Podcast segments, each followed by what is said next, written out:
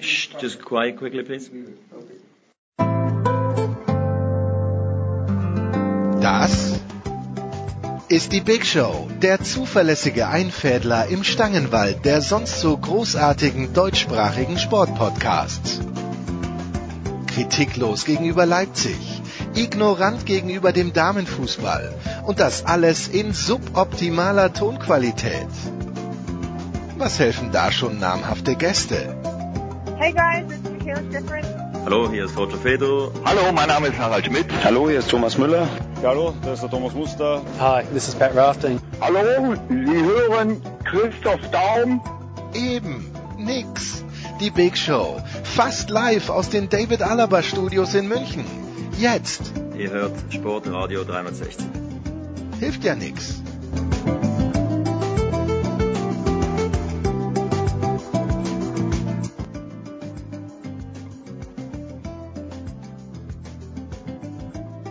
Waren Anchorman. Nochmal das gleiche Ja, sag nochmal das gleiche. Ja. Nachdem auch Jürgen Schmieder das Passwort für das WLAN gefunden hat, Ja. fangen wir an. Ich begrüße natürlich im Haus von Jens Hulber zur 333. Big Show, aber die rückt in den Hintergrund. Jens, denn wir schreiben Geschichte Hm. Mit dem großen Finale der Big Senf Extravaganza und nur deswegen sind ja die Leute alle gekommen. Ja, es gibt erste Proteste. Es gibt Proteste. Die zwei haben sich gleich gut hingestellt auch. Äh, Zapf und Schmieder. Aber trotzdem ist eins ganz klar, wir sind alle neutral. Ja. Aber jetzt natürlich sowieso. Wir wollten eigentlich nur das Prozedere erklären, aber jetzt müssen wir natürlich das Ganze auch druckfrisch, nein, Ja, nicht druckfein und sendefertig. Ja, das machen wir jetzt so. Prozedere ist so. Ähm, bis auf den ausgewiesenen Vegetarier, den Jürgen, wäre schön, wenn alle mitmachen würden. Es wird, es wird niemand gezwungen, aber es stehen diese beiden Senfs zur Debatte Markus, wir haben fünf Kriterien. Also diese beiden im Sinne von der Dijon und der Mutate Luxemburg, die haben es ins Finale geschafft. Wie ihr alle wisst, weil ihr uns natürlich seit der ersten Folge sklavisch folgt auf äh, YouTube. Das Ganze hat irgendwann Ende August angefangen, Jens. Ja. Und ich finde, wir haben uns ganz gut gehalten. Überragend. Eigentlich in der Zeit. Heute bekommt jeder von euch einen Wahlzettel. Auf diesem Wahlzettel Moment, man, man, man, muss, man muss loben von den hier Anwesenden natürlich den Günther, der im Viertelfinale dabei war. und der schon wieder dabei ist, meinst du? Nein, nein, Günther war im Achtelfinale, glaube ich, dabei. Und wir müssen natürlich den Marco loben, der ist auch, das ist verewigt hier hinter Fabi auf dem Bild, äh, die legendäre Session im Garten von Herrn Wölfing mit Marco Hagemann, mit dir. Also Marco war im Viertelfinale. Das war das Viertelfinale. Genau, Halbfinale war ja Dre. Genau. Und stark unterblicht. Und So. jeder, inhaltlich oder vom Foto? Ähm, jeder bekommt einen Wahlzettel, trägt oben natürlich seinen Namen ein, weil wir haben natürlich eine völlig öffentliche äh, Wahl, bei der am Ende auch jeder an den Pranger gestellt werden kann, der irgendwas falsch macht. Also hier Namen eintragen bitte. Dann gibt es die Kategorie Bratwurst. Jeder Senf wird mit der Bratwurst getestet. Den Senf, den ich besser finde, mache ich dann interessanterweise genau bei diesem Senf ein Kreuz. Genauso verhält sich es beim Leberkäse, bei der Wiener, bei der Ätrigen Ja. und natürlich Käsekreiner. Grillkäse. Grillkäse ist der geheime Favorit von uns allen. Fantastisch. Und am Ende kann man, wenn man will, wenn man Robin entlasten möchte, hier auch noch den Score eintragen. Ja. Und dann begibt man sich mit dieser Karte, wenn man fertig ist, auf einen der beiden Plätze. Ich werde in der Mitte schon warten und wir werden. Jeder muss sich rechtfertigen. Ja, Sagen wir mal so. Und zwar dir gegenüber. Ja. So, das ist der erste Teil. Wenn wir diesen Te- Test hinter uns haben, unten ist tatsächlich mehr Licht. Unten gibt es drei Studios. Im ersten Studio wird Marcel Meinert das Wort führen. Da geht es um Fußball und Tennis. Im zweiten Studio werde ich äh, versuchen, das Wort zu führen. Da werden wir den Sportler des Jahres versuchen herauszufinden oder einen davon. Und im dritten Studio wird äh, Nicola moderieren. Da geht es um American Sports, Olympia, was auch immer. Ich werde dann noch sagen, wer wohin geht. Im zweiten Studio, wo ich bin, da steht ein Billardtisch und ein fantastischer Teppich. Also wer da die Schuhe ausziehen möchte, darf das gerne tun. So, aber jetzt äh, geht's los. Ich darf euch bitten, einen, ich stelle den Leberkäse noch raus. Ähm, der Robin ist da draußen schon, äh, hat wahrscheinlich zu wenig Messer, dass ihr euch bitte von jedem Teil nicht zu viel drauf holt, also wirklich nur kleine musst Stücke. Du, du musst das natürlich rationieren. Ihr sollt nicht satt werden, weil wir haben so viel zu essen, ihr dürft danach satt werden. Während des Testes bitte und dann holt ihr euch beim Markus die Senfe ab. Oh, Da machen wir jetzt den ersten Break. verrückt. Verrückt. Den Dijon. Wir haben fünf Kategorien, die da wären Bratwurst, Leberkäse, Wiener Eitrige und Grillkäse. Und jeder musste hier eine Stimme abgeben und gleich muss er sich dafür rechtfertigen, warum er so abgestimmt hat. Und das heißt dann für uns, dass wir am Ende auslosen werden. Wir sehen schon hier einige Fanbekundungen von vor Ort. Das Team Dijon hat sich hier schon lautstark gemeldet. Und dann ähm, werden wir am Ende auszählen und dann werden wir den Senfweltmeister und keinen geringeren als den Senfweltmeister küren. Wir sehen, wir haben ein hochkarätiges Feld, wenn ich hier ganz kurz ein bisschen durchschwenken darf. Und Jens Röber hat es ja erwähnt, ich kann mir natürlich nichts merken. Wer war jetzt nochmal der Erste? Der Marcel und Nicola beginnen. Marcel und Nicola müssen rein. Ich sehe, Marcel zählt gerade noch zusammen. Oh, wir müssen noch die Champions League Hymne spielen, meint John, aber das dürfen wir aus GEMA-Gründen natürlich leider nicht. So, Marcel und Nicola, die sich hier neben mich setzen dürfen. Wir haben so ein bisschen eine andere Optik, als wir das immer während der anderen Folgen hatten. Was das hier oder bin ich? Du darfst hier gerne die Seite, auf die du möchtest. So. Nicola und Marcel. Oh, wir sehen zum einen, ihr habt unterschiedlich abgestimmt. Marcel, wir fangen bei dir an, weil es bei dir richtig knapp war. Was hat den Ja. Ausschlag gegeben?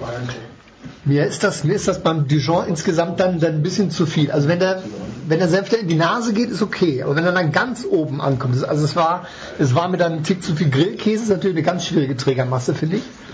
Ähm, das war eine, war eine spannende Idee. Also ich finde, also von der Gesamtkomposition würde ich, würde ich sagen, kommt mir der Luxemburger ein bisschen mehr. entgegen. Also Luxemburger 3-2 bei dir.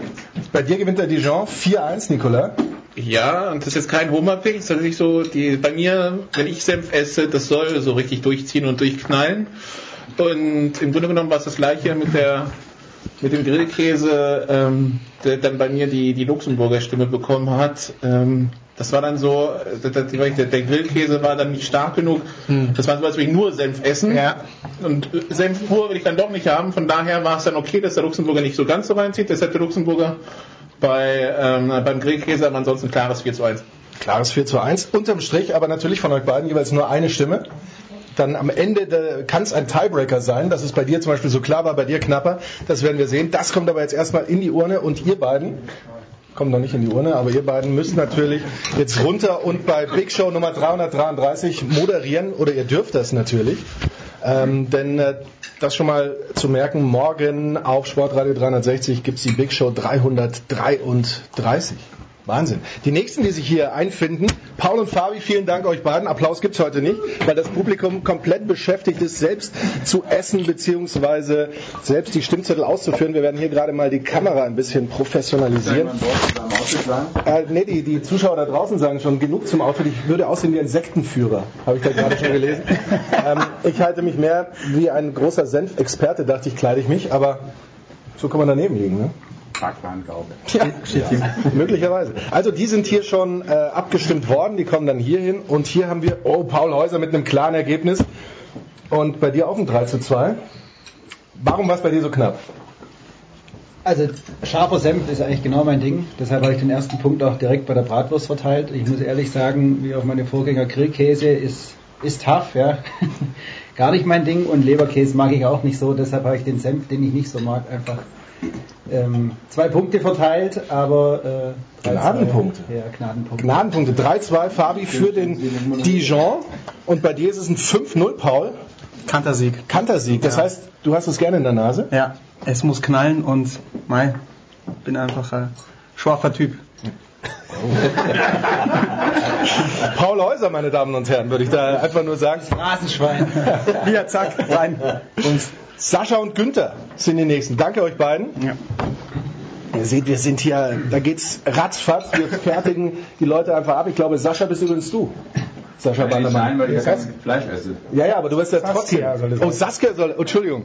Wir müssen an Jens Röbers äh, Schrift noch Ich arbeiten. kann es auf dem Grillkäse viermal testen. Nein, aber du wirst, du wirst, ja trotzdem, du wirst trotzdem nachher gerufen, äh, glaube ich. Oder? Oder nicht, Jens? Da muss ich gleich noch die Regie fragen, ob der dann nicht aufgerufen wird. Was bist denn du bitte für ein? Ja, ich bin schlecht vorbereitet, aber ich wurde dazu gezwungen. Saskia, Ladies first, bitte, wenn du erlaubst. Ihr beiden übrigens mit dem gleichen Ergebnis. 4 zu 1 für den Dijon. Saskia, warum hatte der... Oh, was, was steht da? Aus Mitleid. Ja, eigentlich ist es ein 5 zu 0, aber Wow. Die Bratwurst, für Außenseiter, deswegen. die Bratwurst hier aus Mitleid, wenn man das sehen kann. Eine Stimme für den... So schlecht war er nicht, aber gegen den anderen. Kommt er nicht an? Nee. Ich hätte, ich hätte nach dem zweiten eigentlich aufhören sollen. Also, Okay. Verbrannte Erde, die der Dijon da hinterlässt. Da schmeckt man auch nichts mehr danach. Nee. Vielleicht wäre wär die Reihenfolge auch relevant gewesen. möglicherweise. Was bei dir auch so klar, Günther? Äh, bei mir war es genauso klar. Gibt auch einen Mitleidspunkt. Ich freue mich übrigens sehr, dass ich im kleinen Finale schon abstimmen darf. Denn das kann ja nur das kleine Finale sein. Anders äh, ist es nicht zu erklären. Wir warten nachher noch auf Händelmeier. Nee, es ist im Prinzip genau das gleiche. Ich weiß nicht, was da aus Luxemburg ankommt. Das ist Aber warum hast du dann äh, ausgerechnet bei der Eitrigen weil die, Luxemburger die selbst, Stimme weil die selbst so viel Eigengeschmack hat, da brauche ich gar keinen Senf. Weil der schmeckt auch nach nichts. Also unter uns ist es, in Bayern ist ja nur das, was drunter ist, die Trägermasse, der Senf muss schmecken. Ich will jetzt den Namen nicht nochmal erwähnen, weil der Skandal ist eh Äh, groß. unsere, genug, unsere Zuschauer wissen das natürlich, weil wir hatten dich ja auch im Achtelfinale. Aber wie gesagt, der, die Weißwurst, gepresster Nebel, dient nur dazu, den Händelmeier zu transportieren an die Geschmacksknospen. Und alles andere. Also Luxemburg ist kein Senf. Dijon hätte ich durchaus unter die Top 3 auch privat gewählt. Von daher Okay. kriegt er. Also hier ist es einfach die Kraft der Eitrigen beziehungsweise das Mitleid, dass hier dem äh, Luxemburger überhaupt eine Stimme gibt. Hart. Ganz harte Nummer, aber bevor die Luxemburger Zuschauer abschalten, wir haben noch ganz viele und als nächste haben wir nämlich Franz und Alexi bitte.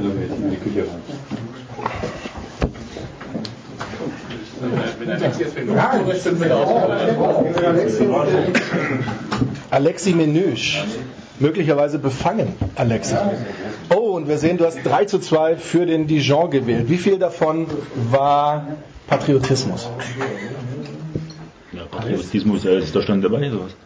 Nein, nein, aber dass du für den Franzosen dich am Ende entschieden hast. Also ich fand auch, dass es ein bisschen bei, wie beim Marcel, dass der Nachgeschmack ein bisschen äh, zu heftig war. Deswegen äh, fand ich den Luxemburger gar nicht so schlecht wie Herrn äh, Sapp. Aber ja, ich fand es war schon eine relativ enge Geschichte und völlig objektiv gewesen. Na, ja. Deswegen haben wir dich ja auch hier, das erwarten wir von dir. Bei dir auch 3-2. Ja. Was hat bei dir den Ausschlag gegeben? Die Grundschärfe tatsächlich. Ich habe jetzt die zwei Punkte aber trotzdem bewusst, nicht aus Mitleid, sondern schon bewusst dann auch bei, beim Leberkäse und bei der Eitrigen an, den- an den Luxemburger verteilt. Einfach aus schon genannten Gründen, weil die Eitriger auch so ganz gut schmeckt, da brauche ich nicht so einen, so einen Knallersenf dazu. Und der Leberkäse, ich mag den Geschmack von Leberkäse an sich eigentlich auch ganz gern. Da passt für mich dieser Meerrettich-Senf nicht so gut dazu, aber ansonsten schon ein klarer Favorit. Zwei knappe Ergebnisse bei Franz Büchner und Alexi Menüsch, jeweils 3 zu 2 für den Dijon-Senf. Werdet ihr in Zukunft eigentlich euren Kühlschrank neu sortieren müssen? Nein. Nein. Bei dir, Franz? Sollen wir fragen, was jetzt schon im Kühlschrank steht? Ich weiß es jetzt gar nicht aus dem Kopf. Ma- Vielleicht Bautzner. Ich mag Bautzner sehr gern, aber Und er kam bei uns nicht gut weg. Ne? das ist sehr schade. Das ist sehr schade. Der Bautzner war relativ früh weg. Ist bei dir Dijon auch Standard im Ja, Kühlschrank? ja, kann man ja mittlerweile überall finden in Deutschland. Sehr angenehm. Du warst derjenige, der ihn nach Deutschland gebracht hat, den Dijon. Vielen Dank, Alexi und Franz. Jetzt haben wir Christoph und ich kann das schon wieder nicht lesen, Jens. Nimm mal Pete dazu, bitte. Möglicherweise könnte das Pete heißen. Ich glaube, das heißt Pete. Ja. Klarer Punktesieg. Christoph mit dem 5-0 und hier verbotene politische Äußerungen. Das kann man gar nicht lesen, weil das doch, hier kann man es lesen, äh, von Pete Fink. Aber du hast trotzdem abgestimmt. Und du hast abgestimmt, eigentlich ist dein Stimmzettel ungültig. Dann schmeiß ihn weg. Oh, Pete Fink. Pete Fink hat nämlich den anständigen, äh, wie muss ich das halt so, dass man es lesen kann, den an, anständigen ähm, Luxemburger durchgestrichen, Händelmeier dazu geschrieben. Mach So das mal bei der Bundestagswahl. Dann ist er halt ungültig mein Wahlschein. 5 zu 0. Ich schließe mich dem Kollegen Günther Zapf an. Aber hast du- diese, diese Wahl, lieber Markus, ist ein Skandal. Aber hast du denn trotzdem die, die Wurst probiert? Die Wurst war super. Aber ohne Senf hast du sie probiert. Ich habe sie mit Senf probiert, ich habe sogar Zeugen, Stefan Ehlen war neben mir gesessen beim Absolut. Probieren. Ich habe es probiert, die Senf schmeckt mir nicht. Ich möchte bitte meinen Händelmeier, das ist die Nummer 1. Aber war das jetzt ein 5 zu 0 für den Luxemburger oder war das ein- eine Fantasie? Nein, nein, das war 5 zu 0 für Luxemburg. Was meinst du, können wir das durchgehen lassen? Brauchen wir nicht verstehen. Nee, können wir auch nicht Der ist ein verstehen. bisschen flach, der Luxemburger, oder nicht? Der ist auf der Zunge. Du, ich komme nachher zu meinem Voting. Ja. Ähm, hier geht es ja eigentlich nur um euch und hier geht es um glattes 5 zu 0 für den Dijon aus deiner Sicht, weil bei dir auch die Nase zählt. Ja, also wie, der Luxemburger ist schön auf der Zunge, kommt aber nicht zum Gaumen. Deswegen ein bisschen kräftiger. Dijon, ehrliche Nummer, richtig schön auf die Fresse. Das ist für mich zu fachkundig, wenn ich hier von Zunge und Gaumen komme. Deswegen würde ich sagen, kommen die nächsten. Vielen Dank für eure Stimmen. Und wir sind mittlerweile bei, was heißt das, Stefan E. und Jan? Ja. Stefan E. verknittert hier. Oh, verknittert. Ja. Mit Leidenschaft gewählt. Bei Jan. Fangen wir dann gleich mit dir an. 4 zu 1 für den Dijon. War das auch Mitleid bei dir? Nee, nee, nee, nee, nee. Also der Dijon aus äh, vorher genannten Gründen schon, der ist einfach spannender, scharf, ähm, wie im Senf sein muss. Ähm, aber ich fand ihn von der, vom, vom Grundgeschmack der Wiener sehr ähnlich, deswegen hat da der andere gepasst, aber bei allen anderen war der Dijon mir. Der Dijon, der sich hier als großer Favorit möglicherweise schon für den Finalsieg herauskristallisiert. Wenn hier nicht diese Karte von Stefan kommen würde mit einem 3 zu 2, ist das Protestwahl? Nee, nee, nee, nee. Also der Luxemburger war für mich der bessere Allrounder. Aber äh, punktuell bei der Bratwurst und der Eitrigen, die kamen aus einer Pfanne und da hat die schon einfach mit ein bisschen mehr Schärfe gepunktet. Also, es ist noch nicht, meine, unsere lieben Freunde in Luxemburg, schreibt euch noch nicht ab, schaltet noch nicht ab. Wir sind übrigens gerade bei 98 Zuschauern. Ihr dürft nicht vergessen, liked unseren Kanal, schickt den Daumen nach oben. 3 zu 2. Danke euch, danke Stefan. Und weiter geht's mit Johannes und Sal. Nee, nee, so, ich könnte jetzt mal. Sal, bist du uns noch, bist du uns noch sauer, dass wir die amerikanischen Senfe so früh rausgeschickt haben? Äh, nein, ich habe Jens gesagt, dass ähm, äh, meine Frau war in Amerika letzte Woche. Ich konnte wir hatten zwei Amerikaner dabei. Ja, aber, zwei aber, echte aber nicht, Amerikaner aber nicht, aus Amerika. Aber nicht Goldens Golden Brown Mustard. That's the best. Aber du weißt It's the hinterher. best. Believe me. Aber hinterher kann jeder damit ankommen. Du musst nächstes Mal rechtzeitig. Ja. Weißt du, wir können da nicht. Ist das 4-1? Eine Stimme nur für den Dijon. Ja. 4-1 für den Luxemburger war das. Die Dijon war so schlecht. Ich bin der Meinung, dass die Scheiß am Radler und die Leberkäse, die, die, die, die bad taste disappeared from my mouth from the Dijon. So, das ist warum es eine, ein bisschen, es ist ein schlechter. auch nur ein halbes Kreuz. Ja, halbes Kreuz, genau. Aber die erste Geschmack von alle, die, ähm, ähm, ich stimme zu, das war ein bisschen flach, aber it shouldn't be so out and powerful, dass du kannst nicht die, die Fleisch und die Käse genießen. Lars hat gerade geschrieben, du magst ja auch die Nix. Also nimm da deine Wahl nicht ernst. Was sagst du dazu? Come on, man. Also er war schon, äh, war schon drunter. Johannes, danke Sal. Willkommen zu Johannes. Bei dir ein 4-1 für den Dijon. Ist es wirklich so, ist der Luxemburger wirklich so schlecht? Also mich hat der Luxemburger so ein bisschen an, an das, was mein erster Schwimmlehrer mal zu meinen Schwimmversuchen gesagt hat. Nicht ganz schlecht, aber ähm, also das war so die. Ähm, es ist ganz, es ist ganz nett, auch mit der Eitrigen. Das, das war eine ganz schöne Ergänzung, weil die schon sehr äh, dominant ist. Aber ähm, das, das war eine schöne Ergänzung. Ich, ich finde einfach der Dijon-Senf, der, der hat so ein, ist ein schöner Widersacher. Ja, es ist brauche Gegner auf Augenhöhe zu, zu dem Flavor von dem von der Bratwurst und dem Leberkäse oder auch überhaupt. Und das, das, äh, es muss knallen am Ende. Das, das hat es definitiv getan. Johannes Knut, das Essen als Kampf, demnächst im äh, Buchhandel erhältlich von dir. Danke euch beiden. Ja. Wen haben wir denn noch? Marco und Jürgen. Ja, ich schaue hier gerade noch. Seine Frau schreibt in diesem Moment über einen Skandal, habe ich gerade gesehen. Das Frau Schmieder. Ja. Marco Hagen, du hast bei zwei nicht abgestimmt. Das ist wahrscheinlich schon herausradiert worden hier. Das Sollte das eine 5-0 sein? Nee, 4-1. 4-1. Weißt du noch, wo du für den Kann ich dir sagen, ja? Äh, für den Luxemburger bei Leberkäse habe ich mich verschrieben. Leberkäse, ja, Leberkäse. Leberkäse. So war das? Ja. Jetzt schaue ich aus wie so ein Sektenanhänger von dir. Ja, absolut. So habe ich es auch am liebsten eigentlich, Jürgen. Darf ich mit Marco kurz anfangen? Du kannst dabei an meiner Schulter bleiben, natürlich. Ach, Kuschelzeit. Marco 4-1, wir wissen von dir, ohne Löwensenf macht es ja eigentlich sowieso keinen Ja, Spaß. Ist dann der Dijon das, was dem Löwensenf am nächsten kommt? Ja. Willst du mehr wissen, oder? Warum zum Beispiel? Nein, es ist ja echt, das, ich bin aus Protest hierher gekommen. Also ich, ich weiß ja von Anfang an. Hast du bei der Hymne gekniet, so wie Günter Zapf? Ja, meine, wir sind uns einig, Günther und ich, ne, dass, dass der Löwensenf einfach hier, also diese, diese schwachsigen Argumente wegen Akkreditierung zu spät eingereicht. Hast du uns den Löwensenf geschickt? Nee, aber den der ist überall an der Ecke er- erhältlich. Wir haben aber hier Senfe, wir haben Senfe, die uns geschickt wurden. Du weißt, wir können uns keine Senfe lassen, wir geben unser Geld Aber für deswegen- Klamotten aus. Aber es fehlt noch so die Stickerei, hab ich eben schon mal Ja, die gesagt. gibt's dann beim nächsten Mal. So das ein, zwei Sternchen oder Die, so. die gibt's dann beim nächsten Mal. Hier übrigens auch ein 4 zu 1 bei Jürgen Schmieder. Ja. Und auch ein Mitleidspunkt. Nur Mitleid. Ja, aber so braucht man dann ins Finale kommen. Also unvorbereitet spielen die eigentlich zu, zu fünft. Also wie die ins Finale gekommen sind. alles Skandal nachzuvollziehen. nach Alles nachzuvollziehen. Ja, aber wer hat denn den ins Finale gewählt? Also bei dem ist dann, sind ja nicht bloß Ges- Geschmacksknospen weg, sondern da ist ja noch, da ist ja Eitrige drüber. Also man kann nur krank oder geistesgestört sein, Jürgen Schmieder. Ins Finale zu wählen. Jürgen Schmieder, bitte Also- Größe im Sieg und in der Niederlage. muss man jetzt ein bisschen mit Händelmeier. ein bisschen,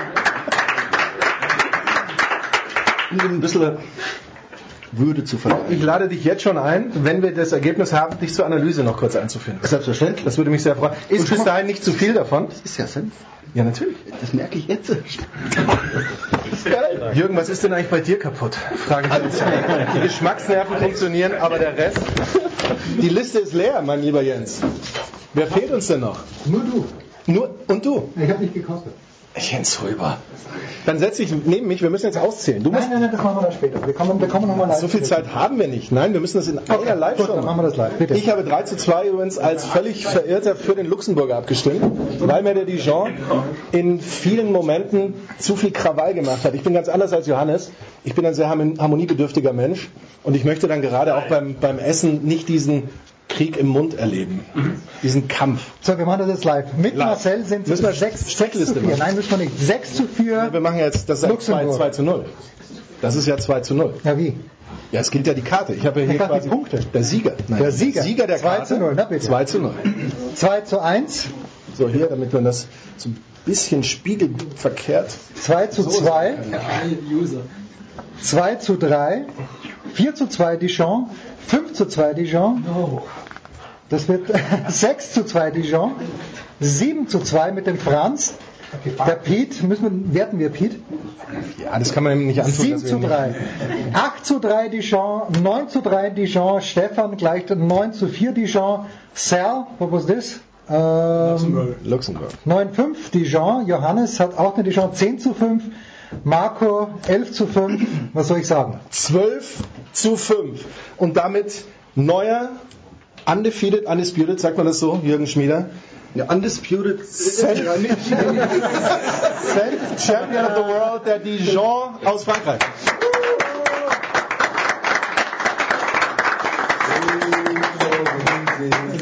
Oh, hier wird schon ähm, das ein oder andere französische Lied angestimmt. Jürgen Schmieder, bleib doch gleich mal hier. Ja, oder setz dich doch gleich nochmal zu uns. Ganz kurze Analyse mit Jürgen, weil dann muss weitergearbeitet Da muss werden. man ganz kurze, knackige Analyse. Vor 94 Menschen, die uns 33 davon haben uns den Daumen nach oben gegeben. Wir brauchen noch mehr Daumen nach oben. und die wir brauchen mehr 61? Die Abonnenten. finden uns scheiße, oder? Ja, die finden den Knopf nicht. Ach so, klar. Du weißt ja, jeder hat so seine Schwächen. Der eine mit dem Gaumen, der andere mit den Augen, der Du nächste. bist ja den Händler mal, ich, ich kritisiere gar nicht dich, da gab es ja ganz andere. Man muss es- geht ja gegen die Truppe. Im Oh, hier wird schon gesagt, wehe, der schmeckt nicht. Anscheinend wird hier schon eifrig bestellt. Ihr könnt das übrigens dann auch in der Beschreibung der anderen Videos machen. In der Beschreibung von diesem Video pflegen wir das Der noch Dijon ein. ist ja ein fantastischer Senf. Ich finde ihn aber manchmal zu extrem. Ja, aber der macht sich wenigstens breit im Mund. Also Ja, da passiert aber- was. Das aber- Action. aber dann der, ist der kommt auf die Zunge, rollt sich drüber, macht mal Feuer, dann sagt er, ah, wenn hier eine Eitrige kommt zum Löschen, macht pssst, dann geht's weiter, dann sagst du, ah, die Nase macht er auch noch frei, wenn du ein bisschen Schnupfen hast, dann geht's hinter im Das ist richtig, aber ich habe keinen Schnupfen. Und bei dem anderen, da passiert ja gar nichts. Also das ist ja ungefähr so, man, man hofft auf ein Finale zwischen Federer und Nadal und dann spielt Nadal gegen Kevin Anderson. Und genau so Aber ich, und jeder, der dann sagt, ja, ich bin eigentlich ein ziemlich langweiliger Typ, also hoffe ich, dass Anderson gewinnt. Aber was muss man für ein Mensch sein, um das zu sagen?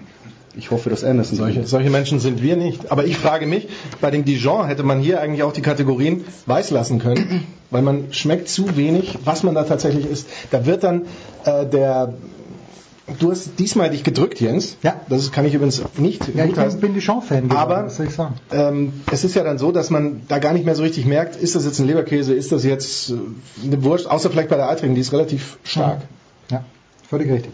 Also ist, was sagt denn jetzt eigentlich die, die, die Senf FL?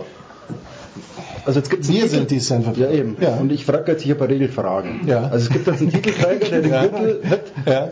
Wird jetzt ausgeschrieben und kann Händelmeier fordern. Und dann gibt's einen Kampf. Es ist wie beim America's Cup. Ich würde sagen, du Alexi kannst es Menüsch mal- kann jetzt bestimmen, wie nächstes Jahr, weil er Franzose ist, wie nächstes Jahr die, die Geschichte aussieht. Er hat möglicherweise eine Pflicht. Äh, Welche Kriterien drankommen und wo getestet wird. einreichen. Ja, Ich wollte sagen, einreichen kann man mal. Einreichen kann man mal. Was daraus wird, wissen wir nicht. Ich muss aber noch ganz kurz, äh, weißer Rauch wird hier gefordert, können wir nicht machen. Jens, oder? Können wir das machen? kurz? erst unten dann. Oh, schade. Sonst hätten wir ja kurz die Tischdecke angezündet, geschaut, was damit passiert. Bevor wir aber das Haus abbrennen, denkt dran, morgen, Donnerstag ist das dann, die 333. Folge der Big Show. Ab 17 Uhr wird Jens Hulber sie online stellen. Ihr seht, er arbeitet schon ganz schön hart daran. Er teilt gerade hier übrigens die Räume ein, in, der, in denen die Leute dann sprechen, Klammer auf müssen, Klammer zu. Jürgen Schmieder und ich werden noch ein bisschen kuscheln und wir haben vor allem einen starken Senfschnaps. Nein! Den können wir jetzt probieren. Andreas Daubitz sei Dank.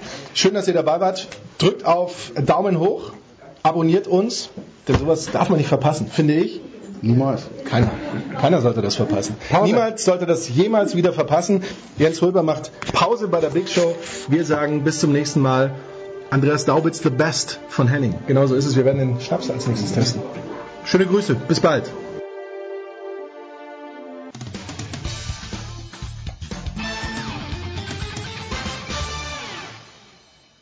Hallo, hier ist Dirk Nowitzki und hier hat sportradio360.de.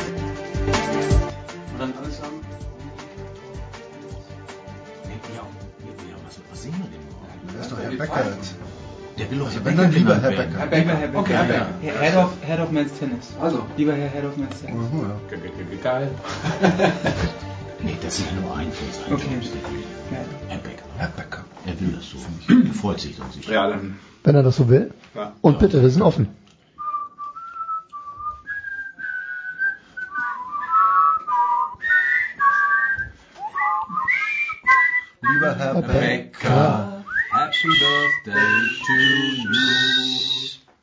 Also wenn das nicht das schönste Geburtstagsständchen war, das Boris Becker heute zu seinem 50. bekommen hat, dann weiß ich es auch nicht. Es kann kein Zufall sein, dass der 50. Geburtstag unseres ähm, größten Tennisspielers aller Zeiten, ich lege mich jetzt mal weit aus dem Fenster, zusammenfällt mit der 333. Big Show von Sportradio 360. Ich glaube, es ist die größte Runde, die wir beim Tennis je zusammen hatten. Das äh, wollen wir ausnutzen. Fabian Ziemer von Big Point ist mit dabei, Jürgen Schmieder von der Süddeutschen Zeitung, Jürgen Hasenkopf, Paul Häuser, der liebe Kollege von Sky, Sascha Bandermann von Sport 1 und Henk vom White Club ist auch mit dabei. Schön, dass ihr euch hier so zahlreich angefunden habt, um Herrn Becker zu huldigen. Jetzt wollen wir dann aber auch ähm, doch im Thema bleiben, wollen ihn so ansprechen, wie er es sich wünscht, wie wir gelernt haben in der großen Dokumentation der ARD. Ähm, wie habt ihr das gefunden, was die Kollegen da auf die Beine gestellt haben zu seinem 50. Geburtstag? Feuerfrei. Also ich fand's gut. Ja, ich habe es dem Fabi auch gerade gesagt. Äh, so ein Ding lebt halt davon, dass du ganz dicht rankommst, Genau. dass du alles machen kannst mit der Kamera. Das ist der Sinn und Zweck einer Doku und das war halt der Fall. Und deshalb war das natürlich schon auch für Leute, die Herrn Becker über viele, viele Jahre verfolgt haben, vielleicht indirekt, direkt begleitet haben, schon ein, äh, doch ein interessantes Stück mit äh, Momenten, wo ich auch dachte, wow, das und das äh, hat mich irgendwie emotional gepackt in vielen Bereichen. Und ich fand auch das, was er erzählt hat, sehr interessant. Insofern, als dass äh, ich dachte, da sind fundierte Aussagen dabei, die mich vielleicht äh, so, mh, ja, äh, hätte ich nicht so erwartet. Das war, war, war ein gutes Stück, keine Frage. Echt cool gemacht von den Kollegen. Sehr gut. Ich fand es auch sehr gelungen. Ähm, was schön äh, zu sehen war mal wieder, was für ein geiler Heini der Boris Becker ist. Also ich meine, da waren so viele Sachen, die man so wusste, aber die wurden echt schön wieder äh, zurückgebracht, diese Gedanken und die ganzen Momente. Und äh, pf, großes Dankeschön. Richtig, richtig, äh, der, genau der richtige Mann für Tennis. Fertig. Auch egal, was jetzt mit der Bad Press ist, alles wunderbar, aber Boris Becker, meine Stimme hast du. Also ich muss sagen, ich war damals ein Jahr alt, als Becker zum ersten Mal Wimbledon gewonnen hat. Und für mich ist es so beeindruckend, das dann einfach nochmal diese alten Bilder zu sehen, zu sehen, was war das für ein Hero, was war das für ein Champ, diese ganze Körpersprache und auch diese Aura kommt rüber bei so einer Doku. Und natürlich lebt dann so eine Doku dann auch von den Stimmen von den Wegbegleitern. Also Paul Zimmer fand ich hochinteressant und vor allem Ion Tiriak. Also Tiriak hat ein paar, hat ein paar Sprüche rausgehauen. Ja, Wahnsinn, ja. Ja. Also das, das hat die Doku. Ähm, Der schön. der Doku, ne? Ja, das war Tiriak, genau. Ja, ja. Wobei ich finde, ich finde das witzig oder das Interessante fand ich dann nochmal, weil das ist ja, das kam ja auch so rüber in dem Stück. Ähm, das ist ja etwas, was ähm, Insider schon immer wissen. Äh, Menschen, die sich mit äh, den Davis Cup Helden von damals unterhalten haben, die haben das ja schon früh immer erzählt. Ähm, und da kam es nochmal raus, dass Becker halt bei diesen Davis Cup Geschichten immer gesagt hat, ey komm, was soll's, wir teilen die vier. Ne? Also das war ja immer so diese, diese Mannschaftsbesprechung, alle hatten immer Angst, ne? oh Gott, was macht er dies, oh, was macht er? Und da hat er immer gesagt, Jungs, das erklären wir in einer Minute, wir teilen durch vier. Genau, und das ist halt witzig, weil das natürlich auch so eine, ähm, ja, ich weiß nicht, das, das, das zeigt eben einiges über die Zeit vielleicht auch damals, aber auch über diesen Typen. Ähm, das wird es heute de facto nicht mehr geben. Ja, da kann sich der eine oder andere vielleicht auch nochmal kurz nochmal eine Scheibe von abschneiden. Das war lässig. Ja. Aber er hat ja noch die 80, äh, die 80 Prozent, mit denen man auch nochmal Geld verdient hat. Insofern konnte man am Davis Cup auch sagen, okay, ich gehe mal ein bisschen zurück. Ja, aber trotzdem macht das doch nicht jeder, oder? Nee, ich meine, Fall, super. Also, Also, Respekt, definitiv. Äh, Übrigens losgelöst von Tennis, glaube ich, oder? Also gibt nicht viele, die, weiß nicht, ob Cristiano Ronaldo jetzt sagen würde, was soll's, Jungs, zahlen wir die Werbeeinnahmen von mir durch, durch 11 oder durch 22. Ja, also das ist schon, schon besonders gewesen damals, keine Frage. Mit den ganzen Beratern, glaube ich, auch äh, schwierig. Auch nicht schlecht übrigens die Geschichte äh, Barbara Becker, wie sie sich kennengelernt haben. Wisst ihr noch? Ja, Die war also er überragend. sagt, er isst mein Essen und Ja. äh, Ja. trinkt was. Und dann denke ich mir, ey, wenn, wenn du jetzt hier schon mein Essen isst, können wir uns ja auch unterhalten. Und er sagt, über was brauchen wir uns noch unterhalten? Ja. Also, was für ein Player. Ja, ja. Jürgen, was hat dich, was ja, hat dich überrascht vielleicht, als jemand, der schon so lange als, genau. Tennis, als Tennisspieler kenne und die Tennisseite interessiert mich eigentlich weniger, dass er da mit 17 und so weiter, aber die menschliche Seite von ihm, weil die, äh, weil ich ihn auch ja relativ oft getroffen habe, auch schon Interviews und und äh, diese indirekte Kritik, die er immer über Deutschland geäußert hat, ja, dass er hier äh, ja eben wie die Deutschen halt so sind und das halt nicht mag.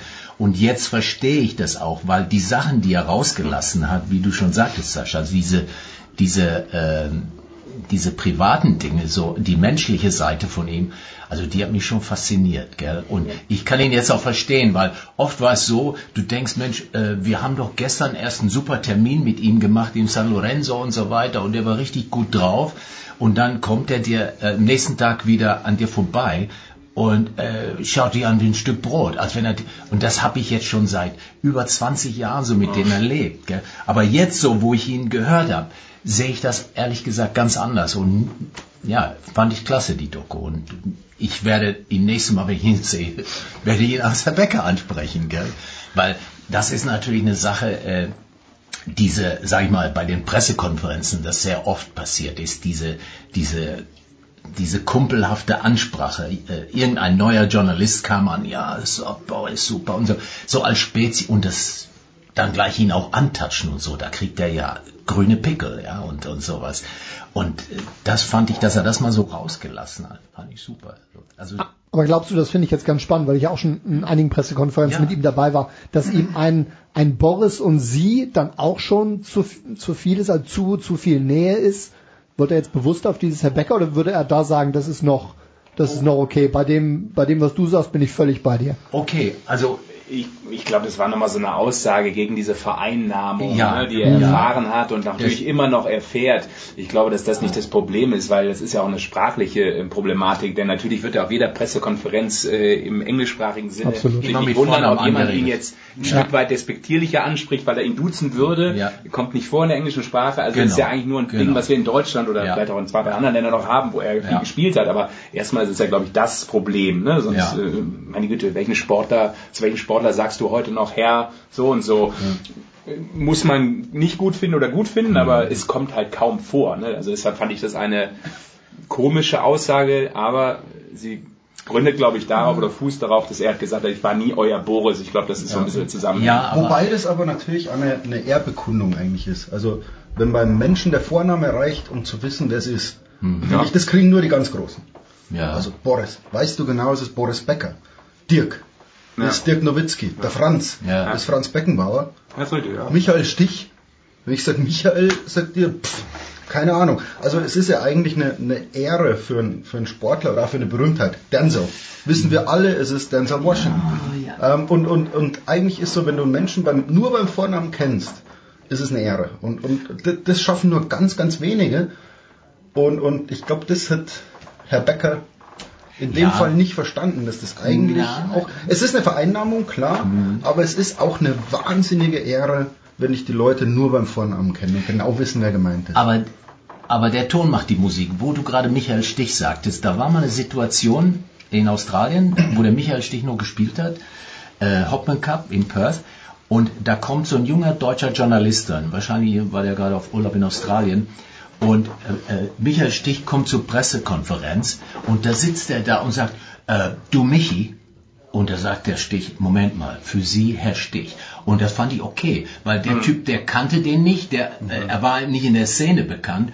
Und das finde ich dann äh, jetzt, also das hat mit Ehre nicht mehr viel zu tun. Eine, eine Sache von Respekt, gell? Aber der, der wichtigere Begriff ist ja, ich bin nicht euer Boris.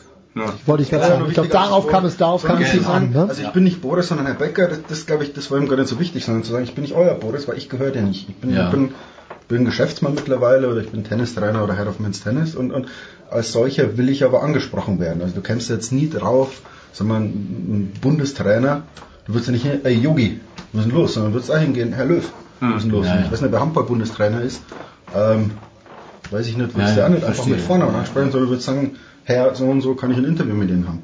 Und, und ich glaube, das dagegen wollte er sagen, ich, ich gehöre euch nicht. Also das Mhm. Euer ist eigentlich wichtiger als das Boris, finde ich.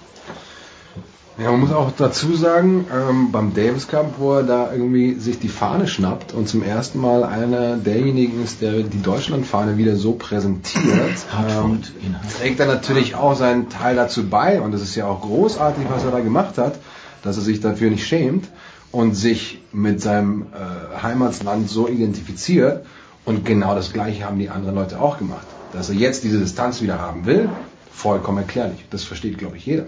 Aber dahin musst du, glaube ich, erstmal wieder hinarbeiten, die Leute wieder so zu erziehen, dass sie genau diesen, äh, diese Aura von Becker eventuell ein bisschen respektieren, ein bisschen weiter weg sind wieder und äh, sich nicht erlauben, äh, alles von ihm einfordern zu können.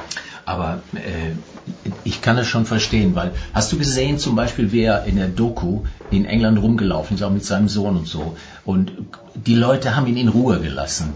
Ich habe Situationen erlebt, das konnte ich gar nicht glauben. Damals war Niki Pilic äh, kurz mit ihm, hat ihn trainiert. Da waren wir in der Floriansmühle und ich hatte den Tipp bekommen, dass er da war und sollte ein Foto machen. Aber mit Niki gesagt, da sagt er, ja, machen wir, wenn Training vorbei ist. Dann habe ich da gewartet im Lokal. Dann kamen die raus, er mit des, dieser, dieser Hamburger Kappe auf, gell, weiß ich noch ganz genau. Plötzlich kommt der Wirt an mir vorbeigeschossen mit einem Baby, drückt das dem Bäcker in die Hand, geht zurück, macht ein Foto, nimmt das Baby nach Hause. Too Also, much. Too much. Und das passiert auch, wenn er irgendwo im Lokal gesessen hat. Der schiebt sich die Nudeln rein, kommt einer an und tippt ihm auf die Schulter. Nicht, dass er gleich noch verschluckt und will ein Autogramm haben. Und am schlimmsten fand ich immer, dass die Eltern, wenn irgendwo eine Veranstaltung war, ihre Kinder an die, an die Schulter tippen und sagen, geh, da ist er, da ist er, geh rüber, geh rüber. Und der Kind, ah, ich, die, die wollten gar nicht. Und die Eltern haben so gepusht. Und das war, das war schon hart. Also das habe ich so oft gesehen. Und dass er dann äh, in, in so einem Environment nicht mehr äh, wohnen und leben will, das, das kann ich verstehen. Ja, in Monte also- Carlo hat man ihn in Ruhe gelassen, in England lässt man ihn auch in Ruhe. Ja, das ist eine Grundproblematik natürlich auch dieses Mit Landes, wie wir mit Glas umgehen. Klar. Das äh, kann, können die Genau. Deutschen leider nicht. Genau. Und das können auch, kann auch übrigens die deutsche Medienlandschaft nicht besonders gut. Äh, Ja. Der eine oder andere will es halt auch nicht besonders gut können, das ist ja logisch. Aber es hätte ja zur Folge, dass du eigentlich immer sagst, wenn ein Star 50 wird, geht man wieder einen Schritt zurück. Ja, und wenn du jetzt den, den Roger siehst oder bei Pressekonferenzen, die sagen ja auch nicht alle Herr Federer. Und ich glaube nicht, dass der Roger irgendwann herkommt mit 50 sagt, ich will meinen mein Federer wieder zurückhaben. Wie würdest du Herrn Roger ansprechen? Würdest du sagen, Herr Federer? Nee, Oder nee, Roger und alles- Sie, sagt man. Roger und Sie, genau. Und so wie es in Pressekonferenzen ganz oft ist, äh, Alexander, Sie. Ja, also, ja. Ähm, und, und ich glaube, das, das schätzen die Sportler dann auch. Ja. weil im Endeffekt rufst du ja auch nicht rein Federer Go, sondern du sagst Roger Go. Ja, ja. Ja, aber du siehst ihn jetzt in Dubai. ja zu, zu Marken. Da läuft die Straße entlang. Keine Pressekonferenz, keine andere Öffentlichkeit. Sagst du, okay, äh, Roger, kann ich von Ihnen ein Bild haben? Oder sagst du, ähm, Herr Federer? Ich weiß nicht, glaube ich, mit Herr Federer. Federer. Ja, Herr Federer. Einfach so der erste Ja. Respekt. Ja. Ich glaube schon. Ja, vielleicht meidest du auch oft so Situationen und sagst dann, hey. jedem. Aber bei so einer Person würde ich sagen, Kommt halt immer kriegt, kriegt irgendwie jede, jeden Tag kriegt er genau dieses Hey Roger, Hey Roger, Hey Roger. Ich glaube, ich würde es Aber Er geht natürlich auch so auf die Leute zu. Ne? Also wenn du tatsächlich mal irgendwie mit ihm eins und eins er sagt, hey, ich bin Roger. Ja. Ja, also so Okay. kommt er auf dich zu. So und dann ähm, ist vielleicht ein bisschen einfach gesagt, wenn man behauptet, da muss er jetzt auch damit leben. Ähm, ich glaube, so war Boris Becker nicht. Das war ja auch eine ganz andere, A, eine ganz andere Zeit, B, war er viel jünger. Also das jetzt zu vergleichen ist sicherlich dann, ähm, dann auch nicht ganz so. Aber ich glaube, wie schon so vorher einfach. gesagt, es geht nicht nur um den Namen. Es geht um die. Es geht um das Euer. Ja, ja, Und genau. ich glaube, man muss ja Darum irgendwo, also geht's. man muss ja mal klar machen, wie berühmt dieser Mensch mal war oder vielleicht sogar noch ist. Also der, den kannten mehr Menschen als, als ein Bundeskanzler damals. Ja. Das war Helmut Kohl. Der Ja, nicht klar. zu übersehen, der Helmut Kohl. Und mehr Menschen kannten Boris Becker. Und ich habe gestern mit irgendjemand debattiert, wo du sagst, der, der war ja in dem, was er tat, der Beste der Welt. Und überleg mal, auf welcher Rangliste ihr stehen würdet mit dem, was ihr am besten könnt. Und ich habe dann gesagt, ich glaube, ich gehöre mal zu den 100 besten Journalisten Deutschlands. Ja? Und, und der war der Beste der Welt. Und, und du hast es aber auf, das steht auf einer Liste. Also es ist ja quasi notariell bekundet, dass der der Beste der Welt ist. Und, und man muss sich, glaube ich, schon mal klar machen, wie berühmt, wie bekannt er war und wie beliebt er war in Deutschland. Das Ding hat ja jeder so als, als jeder hatte so eine Bäckergeschichte zu erzählen, Ja, ja. durftest wach bleiben, Ja, in. Hartford Ja, durfte ja. die Geschichte, Ja, hat jeder, jeder hat so eine Bäckergeschichte und damit denkst du ja, der wäre ein Freund von dir oder du, du bist ja mit dem aufgewachsen und denkst so, das ist mein Jugendfreund und in Wirklichkeit kennt dich der ja nicht mal. Der weiß ja nicht mal, wer wir sind. also der trifft dich auf der Straße und sagt, ja, wer bist du denn? Und ich so, ja, ich kenne dich, ich habe 5000 Stunden mit dir verbracht. Auf dem Aber Tennisfeld. ja, apropos mit dem Kennen, äh, das hat der Jürgen ja eben auch erzählt und das muss ich auch immer sagen, fand ich immer sehr, sehr strange. Ähm, das habe ich nie verstanden, ähm, verstehe ich bis heute nicht. Das hat sicherlich auch viel mit dem zu tun, was er da gesagt hat. Aber ähm, ich habe mit ihm ja auch ein paar Sendungen moderiert. Ne? Er war ja auch mal Experte eine Zeit lang, auch äh, bei den verschiedenen Sendungen, wo ich dabei war. 2005 in Wimbledon, ähm, wo er äh, nach 85, 20 Jahren seinen ersten Titel gefeiert hat. Da war er auch bei uns damals äh, jeden Tag äh, dabei. Und dann arbeitest du mit jemandem über 14 Tage und dann ist es schon so, dass du natürlich das Gefühl hast, hey, ähm, das ist jetzt relativ normal, entspannt. Also Ja. ne, du, ist ja klar, bei so einem Arbeitsklima dann über den Tag äh, bekommst ja jemand anders zu greifen, als wenn du dem nur mal zwei Minuten am Tag irgendwie mal Hallo sagst. Und trotzdem hatte man dann immer das Gefühl, und dann weiß ich eben nicht genau, das ist schwierig für mich zu greifen, ob es auch ein Stück von mir kam, durch den Respekt, den ich natürlich grundsätzlich immer hatte, weil das halt mein Sportheld auch ist, logischerweise. Ähm, oder ob das von ihm vor allem kommt, ähm, dass du dann irgendwie äh, ein halbes Jahr später den Menschen triffst und der genau das, was du ja sagst, der hat ja diesen Blick, ich gucke überall durch. Das war ja Wahnsinn. Ich kenne Ja. keinen Menschen, der das hat. Das ähm, ist im, im, im, äh, irgendwie irre. Der, der hat einfach dann durch dich hindurchgeschaut und du hast gedacht, Genau. ey, Moment, wir haben doch eigentlich Ja. vor vier Monaten noch äh, 14 Tage zusammen Ja. verbracht. Äh, kennst du mich gar nicht mehr. So dieses Gefühl hat er schon oft dann auch jemandem gegeben, wenn er dann vielleicht an dem Tag X äh, nicht so richtig Bock hatte oder, oder einfach, äh, weiß ich nicht, schlecht drauf war. Ich kann es ich kann's nicht einschätzen. Das äh, können vermutlich wirklich nur seine allerbesten Aber, Buddies. Ne? aber das hat er in der Sendung so ein bisschen angedeutet, dass er sagte, äh, mit mir weißt du nie, was du bekommst. Ja, ich weiß ja. manchmal selber nicht, was Ja, als nächstes ja. kommt. So, das ist, das ist diese so Split Personality, die er sich Hat der- vielleicht Hat er denn angeeignet hat. eigentlich sowas wie einen besten Freund? Er hat er mal gesagt. Verschiedene Hat er nicht, hat er gesagt, genau. Ja, Genau. weil, weil, weil das ist ja wichtig, also für, für die Entwicklung von Menschen und, und, und irgendwann brauchst du ja mal jemanden, der dir sagt, dass du Scheiße baust. Ja, was, ist, was ist auch dein bester Freund? Ne? Also Ja, klar. äh, auch Nein, aber, aber du hast ja auch jemanden, der dich kritisieren darf. Ja, und der dir auch mal sagen kann, schlechte Sendung. Oder der dir sagt, dein Ja. Leben läuft gerade ein bisschen, finde ich nicht so gut. Und dafür gibt es gute Freunde. Aber wenn du so berühmt bist, wie Boris Becker das war oder ist, ähm, gibt es ja nur Jubler. Oder Leute, die hintenrum draufhauen, wir, Medien, keine Ahnung. Aber es, also ich frage mich, ob mit, Bor mit Herrn Becker mal jemand abends beim Bier sitzt und, und übers Leben spricht. Und Aber ich glaube, da war ja nie der Typ dafür. Ja, Wenn du aber- heute den Roger fragst, da sitzt er mit seinen Schweizer Doch. Jungs wahrscheinlich schon ab und zu mal zusammen. Doch, das tut er schon. Also Ja. auch da würde ich sagen, Becker auch. Davis Cup Ja, äh, ja. haben wir mal in Tschechien übertragen. Und äh, dann ist es ja logisch, dass du dann abends da über drei Tage auch zusammensitzt und dann ist das schon echt unterhaltsam gewesen. Das muss man Ja. wirklich sagen. Das hat super viel Spaß gemacht, weil er dann auf einmal komplett locker war und es eigentlich mal so dieses Arbeitsumfeld war, sondern äh, man hing da aufeinander und kam auch woan- nirgendwo anders hin. Äh, Und dann hatte man schon das Gefühl, hey, das ist der private Boris. Ne? So, das, ähm, Gibt ja, gibt ja auch die legendäre Geschichte von seinem letzten Match gegen Patrick Rafter, wo er sich dann danach mit den Journalisten bei der einen oder anderen Flasche Becks schon auf Betriebstemperatur war- gebracht hat für, genau. Ja, ja, für das, was dann ja, ja. danach noch passierte. Aber Freunde, ich meine, also auch da 2005 gab es dann so eine Reception in, in London, da war ich dann auch und dann komme ich da rein als kleiner S.B. ja, und äh, ich sitze zehn Minuten in diesem Laden drin, äh, Kevin Spacey kommt rein, äh, hier Lampert kommt rein, äh, also äh, da kamen nur Monsterstars ne, aus, der, aus, der, aus der Sportszene, wo du denkst, ja sind das jetzt auch Buddies, ne? Also ich meine, die sind ja selber so in ihrem Leben drin. Also das sind halt gute Freunde ein Stück weit so aus der Sportwelt, aber nicht das, was wir, glaube ich, jetzt Ja. so als ursprünglichen Freund bezeichnen würden. Ne? Das meinte ich ja. Also ein Abend, es ist ein Unterschied zwischen unterhaltsamen Abend, den haben wir jetzt auch hier. Ja, und das ist bestimmt lustig und ich fahr heim und sage, geiler, geiler Abend. Ja, aber nur wenn er jetzt noch mal ein Getränk bringt.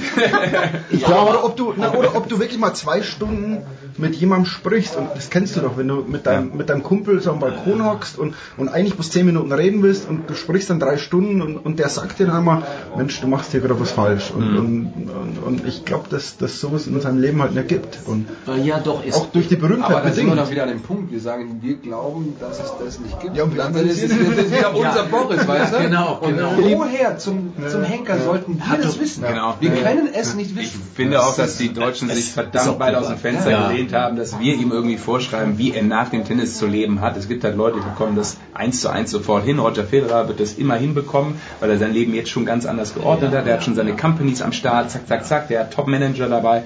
Deshalb ist das nie das Problem gewesen. Aber äh, Obwohl, um nochmal um noch mal zu, Entschuldigung, auf Becker Ja. zurückzukommen mit seinen Spezies, der hat seine Spezies noch. Und das sind sein, das sind Patrick Kühnen, Charlie Steb, Erik Gehr, mit denen geht er am Abend auch noch aus. Der geht, ich weiß es ja, äh, Patrick zum Beispiel in Dubai, wenn er da war, die gehen am Abend essen, der ist bei ihm zu Hause und das, was die jetzt reden, weiß ich nicht. Aber das ist so noch eine alte Freundschaft, die immer noch besteht. Und der schätzt das auch. Das macht er noch.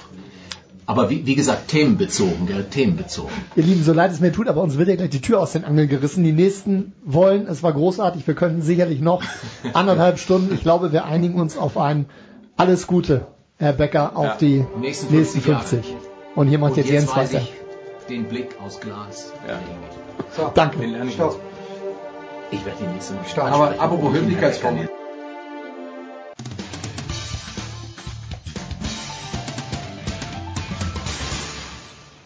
Hier ist Dominik Klein, Nationalspieler vom CAW Kiel. Und ihr hört Sportradio 360.de. Ja, selber. Ja, kommt drauf an. Also ein, ein, Mädel, nee, hat, aber- ein Mädel hat dann auch ein Problem irgendwann. Zartes Geschöpf. Sind wir schon live?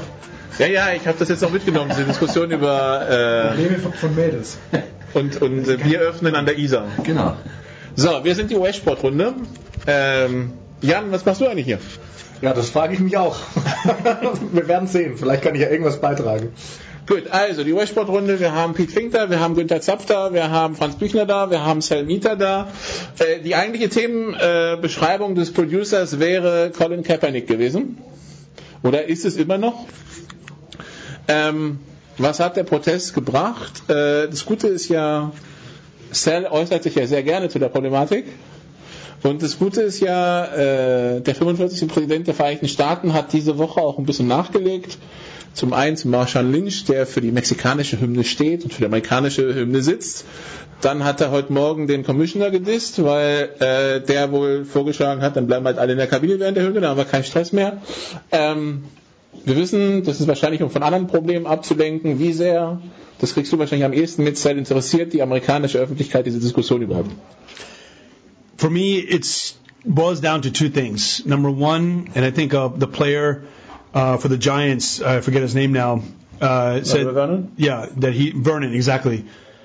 It's the First Amendment right to be able to protest, and as long as you do it peacefully, you should be able to do it.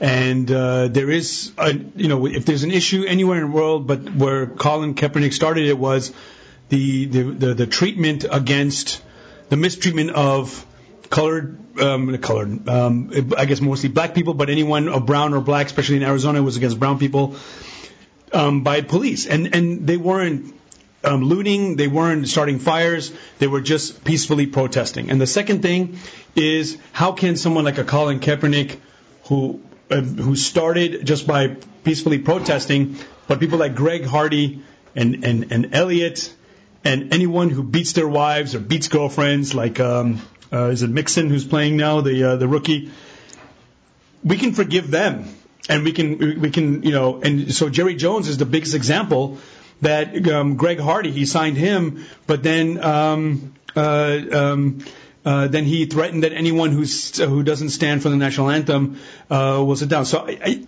I don't know where it's coming from. It's confusing me as an American. It's confusing me as um, some who's a first generation or second generation um, foreign family. That how can it be so divided? I thought the country was open, um, but I have to admit, the longer I'm living in Europe, the longer I'm living in Germany, this feels more like home in terms of the openness and the trying to understand different cultures, um, as opposed to America where it's either you're black or you're white, either you're for America or you're against America. So uh, it's confusing me. I just feel sorry for Colin Kaepernick that his career, the prime of his career, he's watching NFL on Sundays and seeing all these shitty quarterbacks play when, you know, he wasn't the best quarterback, but he's definitely better than Tom Savage. Da wir ein sehr visuelles Medium sind, Franz äh, muss lächeln, Günther lacht. Ähm, wir gehen mal kurz ans andere Spektrum des US-Sports, äh, wahrscheinlich auch was Politisches angeht, Nesca. Ähm, da wurde das ganze Jahr im Keim erstickt, so von wegen, wer bei der Hymne kniet, äh, ist sowieso raus. Äh, War das bei euch überhaupt ein Thema dieses Jahr? Ja, bei uns war das eigentlich überhaupt kein Thema. Das ist halt einfach, äh, äh, ja, da, da kam mal ein Spruch von oben, aber ich kann mir auch nicht vorstellen, Entschuldigung, kann mir auch nicht vorstellen, dass da irgendwie grob irgendeiner ähm, ähm, sich da be berufen hat, da irgendwie Protest zu üben, warum auch. Ähm, ich persönlich, meine persönliche Meinung ist, man sollte Politik und Sport trennen. Das ist eigentlich das, das Gesündeste bei der ganzen Geschichte. Und ähm, ähm, ich kann mir gut vorstellen, dass viele in der NASCAR so gedacht haben, dass sie gesagt haben, wir fahren hier im Kreis, wir fahren hier, wir machen hier Motorsport, wir machen hier eine Show, und wir haben keine Lust, uns auf irgendwelche politischen Geschichten runterdrücken zu lassen. Und dann ist natürlich ganz klar, muss man auch zugeben, einer der größten Trump-Supporter, auch im Wahlkampf war NASCAR-Chef Brian France, also da weiß man auch schon, woher der Wind weht. Ob das jetzt immer noch so ist, ich kenne auch viele NASCAR-Jungs, die, um das mal ein bisschen auf die politische Spitze zu treiben, die sich in der Wahl Clinton gegen Trump sehr lange überlegt haben, was sie wählen, hat jetzt mit dem Protest nichts zu tun, aber ich möchte mal eine Lanze für die Jungs von der NASCAR brechen. Von einigen ähm, weiß ich, dass sie dann aktiv versucht haben, für den Trump irgendwas zu machen und von anderen haben, äh, weiß ich, dass sie gesagt haben, nee, das ist eine Wahl zwischen Pest und Cholera, wir gehen überhaupt nicht hin. Also da ist auch alles mehr oder weniger durchgemischt äh, bei der bei der NASCAR, was die was die äh, politische Meinung betrifft, genauso wie in, in, in jeder anderen Community auch. Also die ähm, die, die, die, das Image, was man hat, dass man so ein reiner Rednecks Südstaatensport ist, das mag sein, aber es ist in der Realität nicht so, dass das, dass das nur äh, äh, Hooligans und nur Südstaatenjungs sind. Also das ist nicht der Fall. Okay, dann äh, Kaepernick äh, spielt nicht mehr.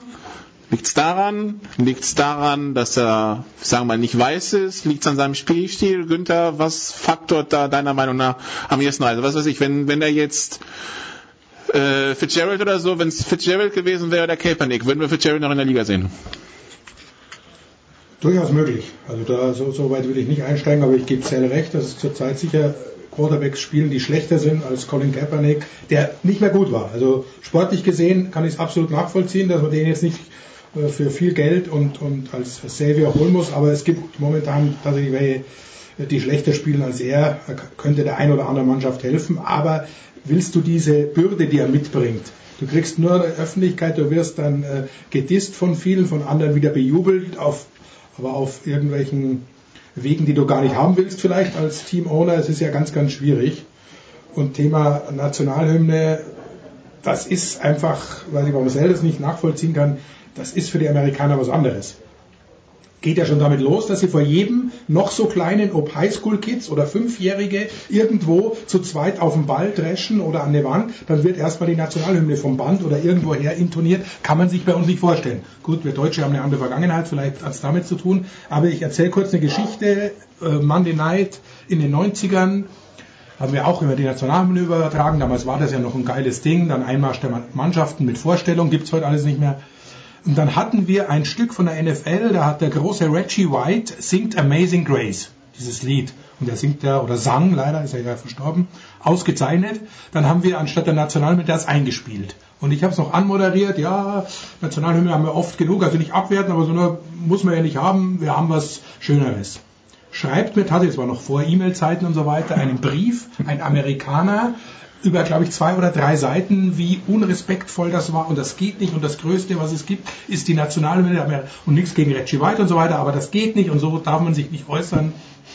So ist also der Wert der Nationalhymne, auch die Flagge darf ja nicht am den Boden berühren und nicht verkehrt rumhängen, da, da drehen die vollkommen durch. Also ich kenne es vom Golf, weil da inzwischen ja immer bei einem Loch die US-Flagge hängt oder bei vielen. Und da muss dann immer ein Soldat dabei sein, der die bewacht und dann auch dafür sorgt, dass die eben nicht wie normal beim Golf die Flagge am Boden gelegt wird. Und also das ist, das kann man sich bei uns nicht vorstellen. Von daher geht ja der Protest schon lang um, um ganz andere Dinge. Keiner, glaube ich, weiß mehr, warum Kaepernick das einmal begonnen hat. Also einem sehr, sehr guten und sehr wichtigen Grund, aber will jetzt auch nicht weiter darauf eingehen. Nur was, was damit inzwischen eben verbunden ist, dass du die Hymne und die USA damit nicht so behandelst, wie sie behandelt gehören. Das ist eigentlich das Problem, das viele haben. Ich verstehe es auch nicht, weil protestieren, ohne jemandem weh zu tun, muss in jedem demokratischen Land erlaubt sein. Ja, hat er recht. Ich habe ich hab, ich hab nur von der Nesca erzählt und, und ich, ja, ja.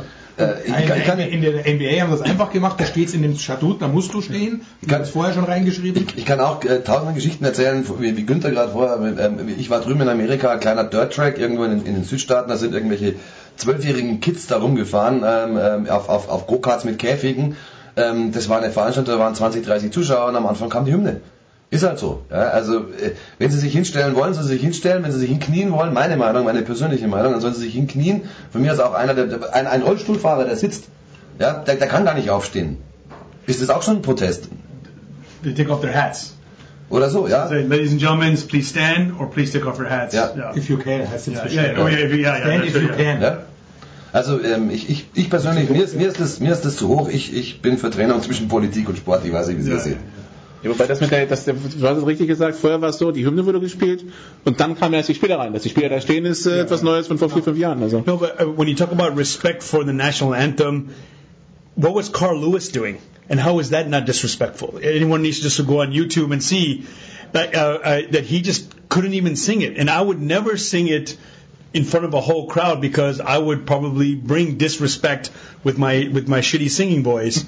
Um, but even then, yeah. So for Carl Lewis to do that and not anyone, pro, you know, that, that was a different time, I guess. And he won you know, so many gold medals. He's a real American, I guess. So I don't think it's a black and white thing. I just think that Colin Kaepernick in this troubled times, he's just yeah, the symbol of what's wrong with America if you're a Trump supporter.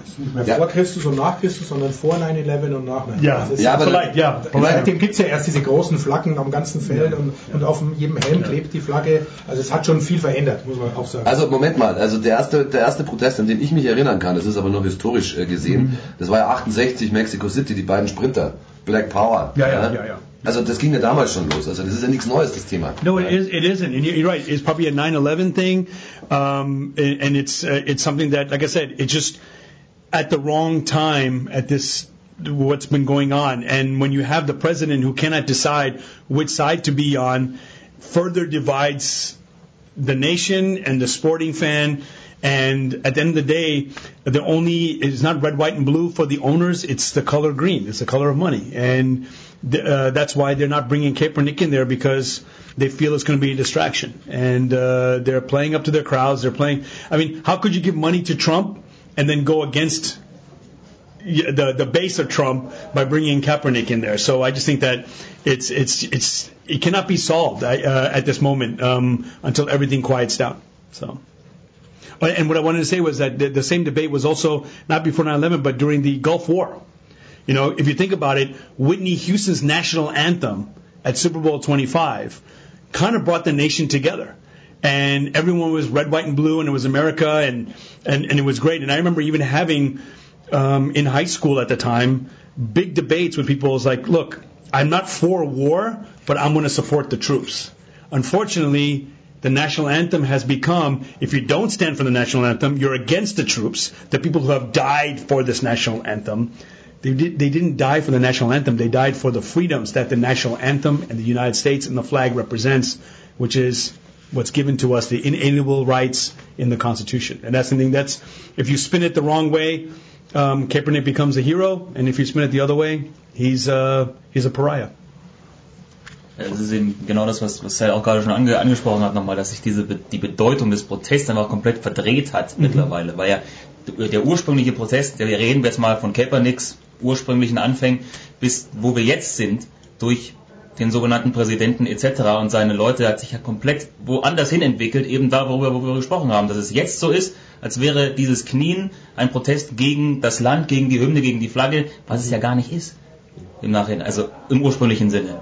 Von daher, äh, ja. Gegen die Troops. Es fing ja eher mal andersrum an. Er hat ja mit einem Soldaten gesprochen und der hat ihm gesagt, am ja. besten wäre, er kniet sich hin. Genau. Das ist ja der Statt, statt sich hinzusetzen. Genau. Ja. Sagt, er, knie dich hin, das ist, äh, dann drückst du deinen Protest aus, aber genau. das, deswegen behandelst du uns, die Truppe, um die geht es ja wirklich im, im Hintergrund äh, fair. Ja. Das ist unvorstellbar. Was hat er jetzt wieder? 300 Milliarden, glaube ich, gibt er aus für Rüstung, der, der Präsident. Darum ja. geht es, dass die, die Waffenlobby genug Waffen verkauft und schickt man lieber die Söhne in den Krieg und lässt sie irgendwo und, und erzählt dem Volk zu Hause, sie könnten sonst nicht in Frieden leben, wenn nicht auf der Welt so viele tausend Amerikaner sterben würden. Aber darüber denkt gar keiner nach.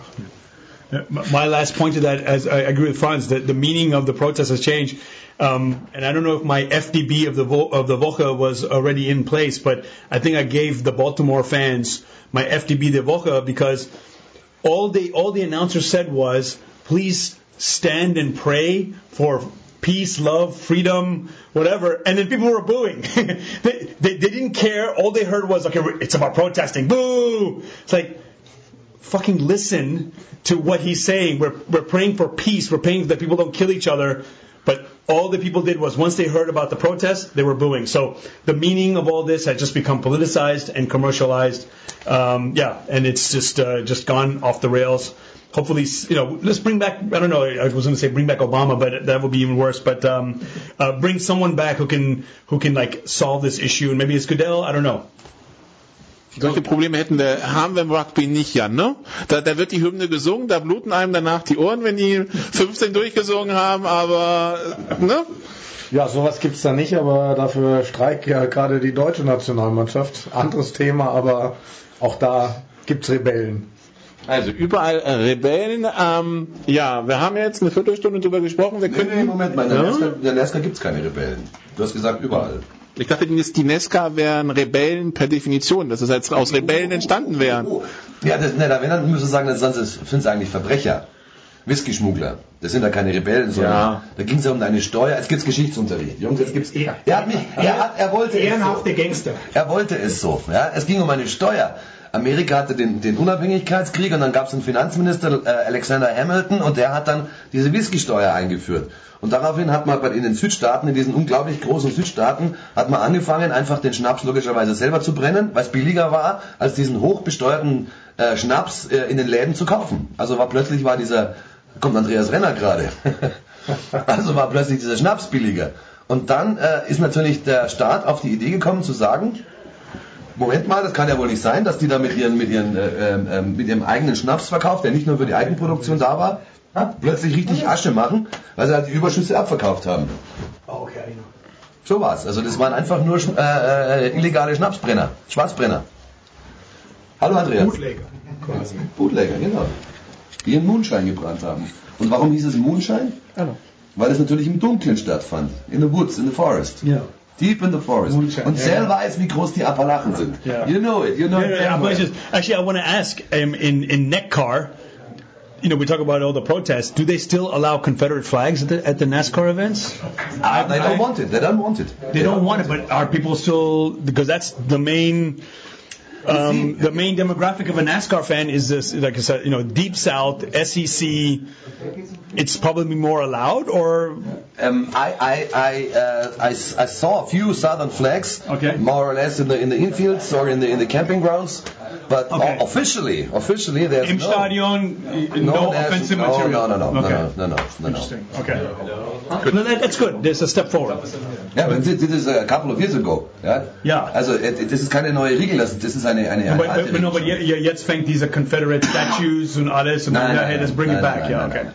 Ich möchte nur darauf hinweisen, in den anderen Räumen wird schon verhungert, die klauen uns sich, die klauen sich schon hier das Essen. Wir sollten eine kurze Pause machen und dann Marcel übergeben und äh, dann geht's hier nachher auch nochmal mit einer anderen Runde weiter. Bis gleich.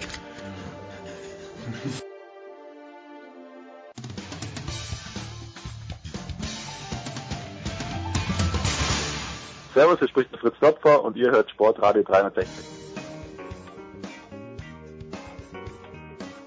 So, Herrschaften, Big Show 333. Wir sind in Studio 2 jetzt. Äh, danke Marcel für die Übergabe.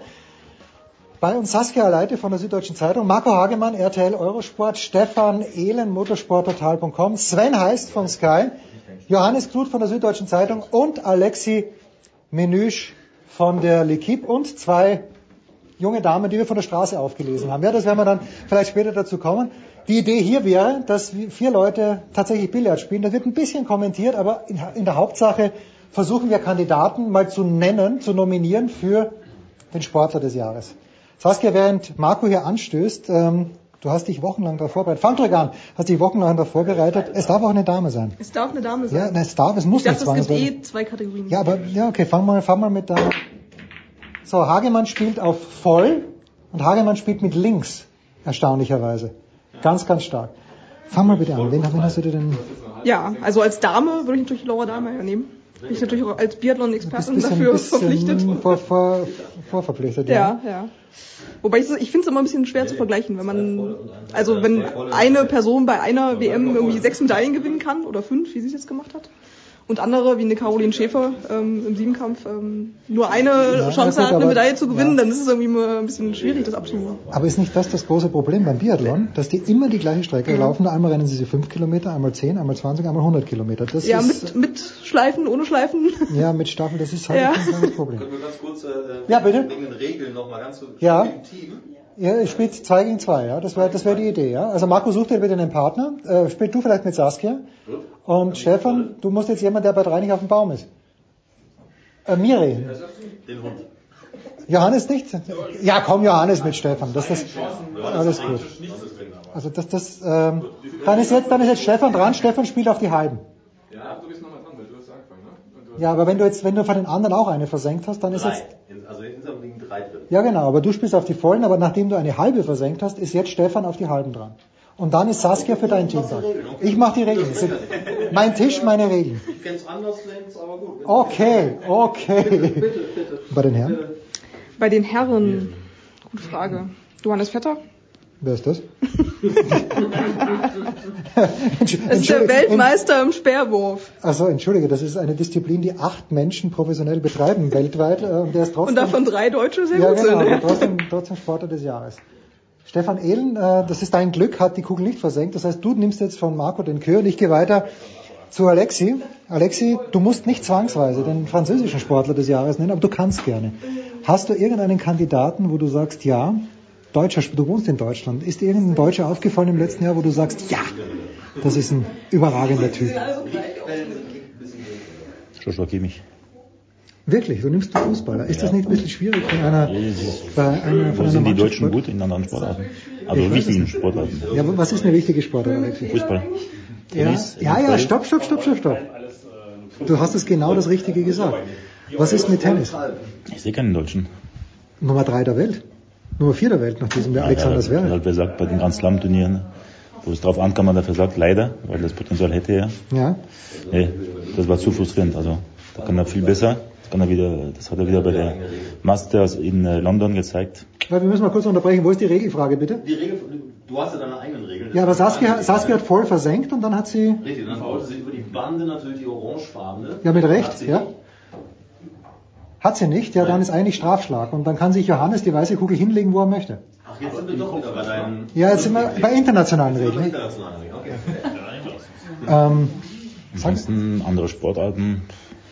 ja gut, du kümmerst dich natürlich nicht um alpinen Skilauf. Leider. Nee. Vettel hätte ich gern gesagt, aber Ja, Vize-Weltmeister. die zweite Saisonhälfte viel zu schlecht. Das war schwer. Joshua Kimmich ist der ein- Einzige, der so oft spielt, der so konstant ist, der so einen riesen Aufschwung durchgemacht hat, der jetzt äh, nicht nur gesetzt ist bei Bayern, sondern nicht mehr wegzudenken ist, der irgendwann mal Kapitän wird, der jetzt seinen Vertrag verlängern wird und eine staatliche äh, Gehaltserhöhung als Mannschaft. Er hat dann, für mich ist jetzt die Leistung, dass er den Philipp Lahm vergessen gemacht hat. Hätte ich nie gedacht, dass, dass einer das schafft Er spielt aber sehr unauffällig. Ich finde immer noch, er spielt sehr unauffällig. Oder siehst, siehst du da mehr Aber als Philipp war nicht anders. Äh, sehr effizient, zweikampfstark, aber äh, Kimmich muss noch besser in der Defensive sein, aber nach vorne. Da bringt er wirklich viel Schwung. Äh, ne, ne, Mann des Okay, na bitte, ich nehme das gleich weiter. Ich gehe gleich weiter zu Sven Heist und werde diesen Frevel, also diese, diese, diese, diese Outrageous, was uns da Alexi Menüsch vorschlägt. Alexi Menüsch schlägt uns vor, Joshua Kimmich als Sportler, Sven, da, da kannst du nicht mitgehen.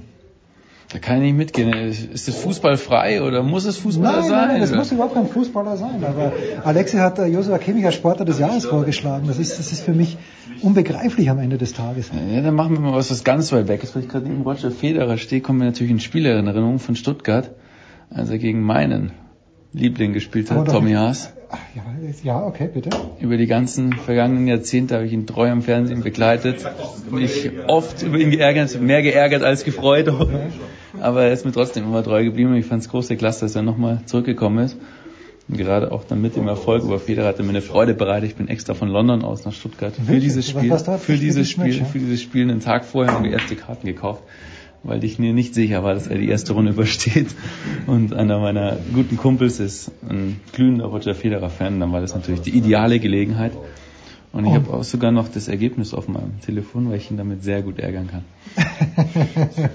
äh, aber Tommy Haas ist dann aber nicht dein Sportler des Jahres, oder schon? Weil er diese, ich meine, der Haas ist ja für dich ein, nicht ein bisschen auch eine tragische Figur eigentlich, weil er es so oft versucht hat und halt immer wieder zurückgeworfen wurde. Und dann einmal in Wimbledon, bevor er gegen Federer, glaube ich, dran war, steigt auf den Ball drauf, knickt um und kann nicht weiterspielen.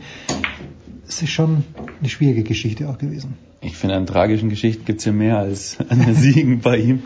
Äh, Das, was ich halt bewundere, ist, dass er halt dann doch immer nach den schwierigen Verletzungen immer wieder zurückgekommen ist und dann eine Motivation gefunden hat. Und in dem Alter, ich glaube, irgendwann hat ich gesagt, okay, jetzt komm, jetzt soll es halt nicht sein, ich lasse es so. Und er, glaube ich, ist in, in dem Hinblick dann schon jemand, an dem man sich orientieren kann, wenn er diese ganzen vielen ähm, ja, Schwierigkeiten dann überstanden hat. Ganz starke Ansage, aber Nummer 4 der Welt nach diesem Jahr, zwei Masters 1000 Titel auf deinem Sender auf Sky übertragen, Alexander Zverev. Noch nicht genug? Alexi sagt, äh, Grand Slam Turniere nicht gut genug gewesen. Ich, für mich ist er ein herausragender Kandidat. Ich habe ihn gesehen in, in London bei seinem Duell mit Marin Cilic, weil mich das mal interessiert hat, wie, wie er dann so auf dem Platz wirkt Mhm. mit den Zuschauern. Und er ist natürlich immer noch sehr emotional auf dem Platz im Vergleich mit den anderen Spielern. Ich glaube, dass natürlich ihm das gerade auch bei Grand Slam Turnieren viel Kraft raubt über die Distanz. Mhm. Ich habe auch seine, seinen Turnierrhythmus nicht so verstanden. Gerade vor den French Open und auch vor Wimbledon hat er sehr viel gespielt. Und ich glaube dann, wenn so ein langes zwei, zwei Wochen Turnier kommt, dass es irgendwann mal auch ein Energieproblem gibt. Und Okay. wenn er vielleicht da in Zukunft mal aus meiner Sicht so ein paar freie Tage davor hinlegt, dann könnte er vielleicht dort auch noch erfolgreicher sein. Wird auch müssen. Das ist eine ganz, ganz starke Analyse. Danke, Sven. Gehen wir weiter zu Johannes. Johannes, ich möchte jetzt keinen Leichtathleten hören, von dem ich noch nie was gehört habe.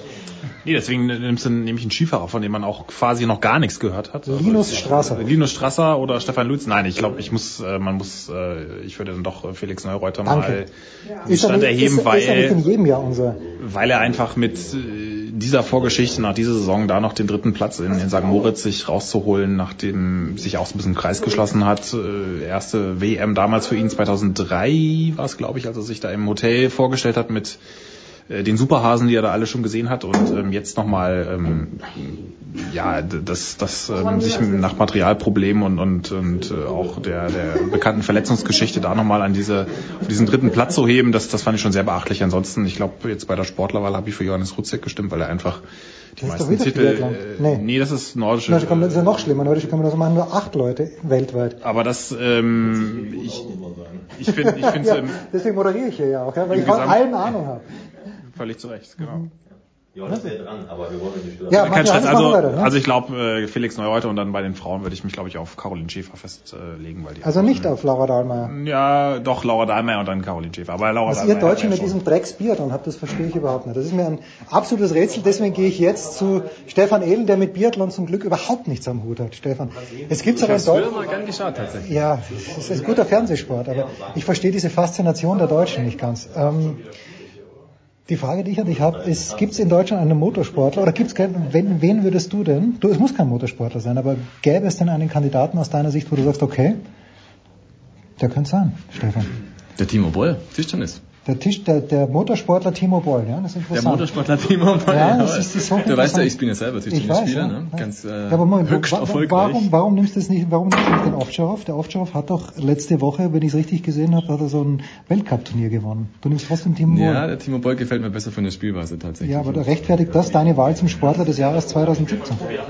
Ähm, insofern, dass der Timo Boll tatsächlich, glaube ich, schon länger im Geschäft ist als der Ovtcharov, oder? Ja, ja, das- Und das- das tatsächlich da auch eine gewisse Historie hat. Und ich habe den Timo Boll schon live spielen sehen.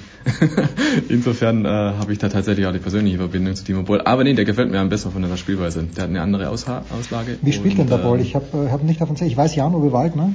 Für, Ja. für den bist du deutlich zu jung. Ich kann mich dran erinnern, das war in den 90ern, da habe ich äh, angefangen. ja, der. Waldner war jemand, der Defensive Waldner gespielt hat, was mir fantastisch gut gefallen hat. Aber wie spielt der Boll? Ist das Boll?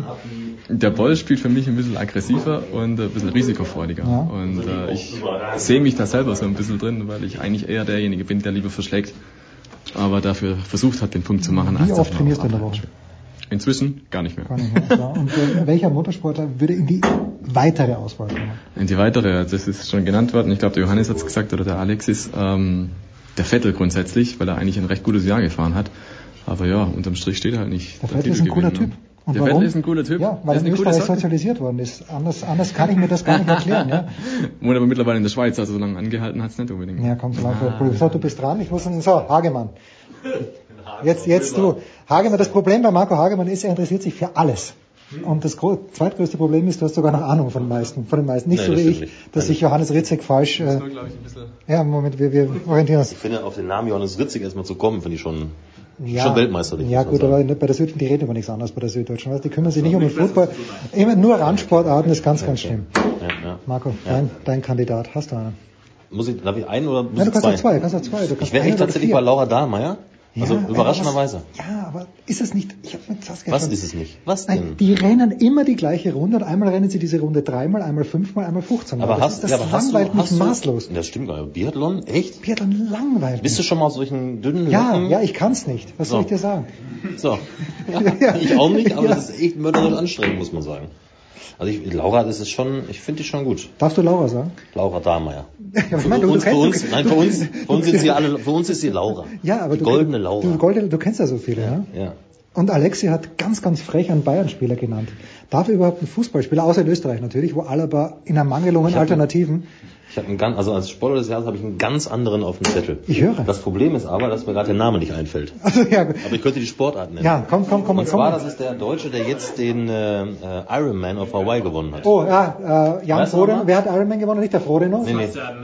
Patrick Lange. Patrick Lange, genau. Siehst du? Den, das ist, das wäre mein, Kienle, das ist Patrick Lange, Sebastian äh, Lange wäre quasi super. Und Frodeno hat, hat fertig gemacht Ja, der hatte einer den ganz schlechten kompletten Motorschaden äh, quasi. Das fand ich aber trotzdem stark, dass der weitergemacht hat, weil normalerweise jemand, der, der Siegchancen hat, Die Frage ist natürlich immer, machst du, ist das wirklich ein Vorbild, ob du in so einer Situation, wo dein Rücken quasi schon äh, völlig zerbröselt, ob du dann noch weiterläufst? Er sagt ja natürlich richtigerweise geltend gemacht, dass er sagt, das ist unser ähm, Kodex, Berufskodex, dass Ja. wir weiterlaufen und dass wir ins Ziel kommen, aber ich, ich finde auch, man muss natürlich, wenn es nicht mehr geht, dann geht's nicht. Also äh, es ist so ein bisschen wie bei, der hat mich so ein ganz bisschen daran erinnert, wie Dirk Nowitzki, der mit Fieber äh, irgendein Spiel gespielt hat. Also man kann natürlich sagen, findet Argumente für beide Seiten. Zu Timo Boll wollte ich nur sagen, ist mir die, gibt es die äh, grandiose Umfrage im SWR, da, da ist mal jemand durch die Fußgängerzone gegangen und hat gefragt, kennen Sie eigentlich Timo Boll? Äh, Boll? Und da hat jemand gesagt, ja, Timo Boll habe ich, Handyvertrag. Also kenn ich. So viel zur Kenntnis von äh, Tischtennisspielern. gut, aber wer fällt uns noch ein? Kaputter Rücken? Kaputter Rücken, Ja, trotzdem der, Sieger? der, Fe- der Felix, also ähm, Nein, nicht der Felix, Hannes Reichelt natürlich. Entschuldigung, Oh Gott. gewinnt die Streif, Hannes Reichelt, ähm, trotz kaputten Rücken. So, das war aber auch sehr grenzwertig, stimmt. Äh, Ja, das war auch nicht in Ordnung. Die Am Idee, Ende das, des Tages. ähm, das, also da, da würde ich gerne mal wissen, was so der Rücken biologisch für ein Alter hat äh, bei den Skirennfahrern, bei manchen. Das ist schon sehr beachtlich, aber Gut. So, wir, wir sammeln also. Wir haben Joshua Kimmich, wir haben äh, Laura Dahlmar, Johannes Ritzek, wir haben... Äh, Und dann künftiger Abfahrts-Olympiasieger Vincent Kriechmeier wahrscheinlich jetzt 2018. Ja, wirklich, kann der was? Ich glaube nicht. Wir werden sie diesen Wochenende Ja. sehen. Marco hat Patrick, Patrick Lange, was Patrick Lange? Patrick Lange, dann hatten wir äh, Timo Boll und äh, Sven Heißt hat tatsächlich Tommy Haas nominiert. Das ist halt ein Klassiker. Tommy Haas. Fantastisch. Ich wäre noch für Alex Zverev, aber dann. Habe ich auch gesagt. Stimmt, ja. Ja, ist es auch. Nummer 4 der Welt. Zwei Ja. Masters 1000 Turniere gewonnen, das bin ich Sportler des Jahres. Großartig, ja. Wir schließen das hier mal ab. Wir teilen uns jetzt auf zum Fußball und ähm, geben weiter an, an wen gebe ich weiter? An Nikola, glaube ich.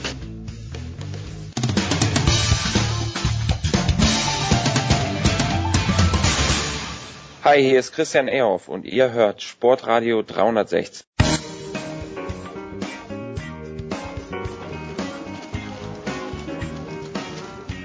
Fußball darf selbstverständlich auch in der 333. Ausgabe der Big Show von Sportradio 360 nicht fehlen. Eine erlesene Runde, während gleich die Bayern zu ihrem Champions League Spiel in Brüssel gegen den RSC Anderlecht auflaufen, freue ich mich sehr, dass Marco Hagemann von Eurosport dabei ist, Alexi Menüsch von L'Equipe, Jan Lüdecke, Franz Büchner bei der Telekom Sport und der liebe Kollege Sven Heist von Sky ist mit dabei. Wir wollen dann auch gleich die Bayern in den Mittelpunkt stellen und äh, einen kleinen Blick in die Glaskugel werfen. Wir basteln uns die Bayern von übermorgen. Mit welchem Trainer? Wo müssen wir ansetzen? Mit auf welchen Positionen? Wie lange machen Herr Robben und Herr Ribéry überhaupt mal gerne? Immer. Wie viel hast du schon getrunken? Ah, gar nichts. Ich habe nur gegessen. Es war ein bisschen viel Senf, glaube ich. Würdigerweise hat Ja. irgendwie gesprochen. Wie kommst du auf so eine Frage? Könnte sein. Mal was ganz, mal was. Die Kugel rausholen. Ja, dann. Und bitte. Dann bitte. Nächste Frage. Wir, wir, können, wir können jetzt mal ein bisschen, ein bisschen basteln. Was sind, was sind Dinge, die völlig illusorisch sind? Wir können auch gerne mal erst das Ausschlussprinzip reinbringen. Was geht, was geht gar nicht? Es hat sich ja beispielsweise bei den Bayern eine, eine Faninitiative gegen Thomas Tuchel gegründet. Ist das komplett ausgeschlossen? Ist das 50-50? Wie ist euer Gefühl? Ich glaube, es wird ein Trainer sein, den wir gar nicht auf die Rechnung haben. Wie so oft bei Bayern. Aber wenn er wirklich deutsch sein soll und jung, davon gibt es nicht so viele. Richtig. Also, So, sind wir dann, sind wir dann nur bei, sind wir dann nur bei Tuchel und möglicherweise Klopp, Nagelsmann, Hasenhüttel? Ist das das Quartett oder Also Klopp müssen wir ganz nicht, anders? Das kann ich definitiv ausschließen. Mhm. Also das, würde mich, das würde mich mega wundern, wenn der Liverpool verlassen sollte. Ancelotti wird's auch nicht. Ähm, das ist total schwierig zu sagen, wer es wird. Also Hm. wir sind ja alle keine Hellseher. Hellseher. Ähm, Tuchel, ja, klar. Ich glaube nicht, dass sich Uli Hoeneß und Karl-Heinz Rummenigge jetzt davon blenden lassen, was möglicherweise einige Ultras oder Fans äh, zusammenschreiben. Ähm, sie haben sich nicht davon abhalten lassen, Manuel Neuer damals zu holen. Ähm, und wir erinnern uns alle noch an die Plakate, die da über mehrere Wochen in der Allianz Arena mit Chor Neuer und so weiter existierten. Und mittlerweile ist das ja gar kein Thema mehr. Also wenn sich die Bayern-Verantwortlichen für Thomas Tuchel entscheiden, dann holen sie Thomas Tuchel. Punkt. Aber ob das wird, weiß ja kein Mensch.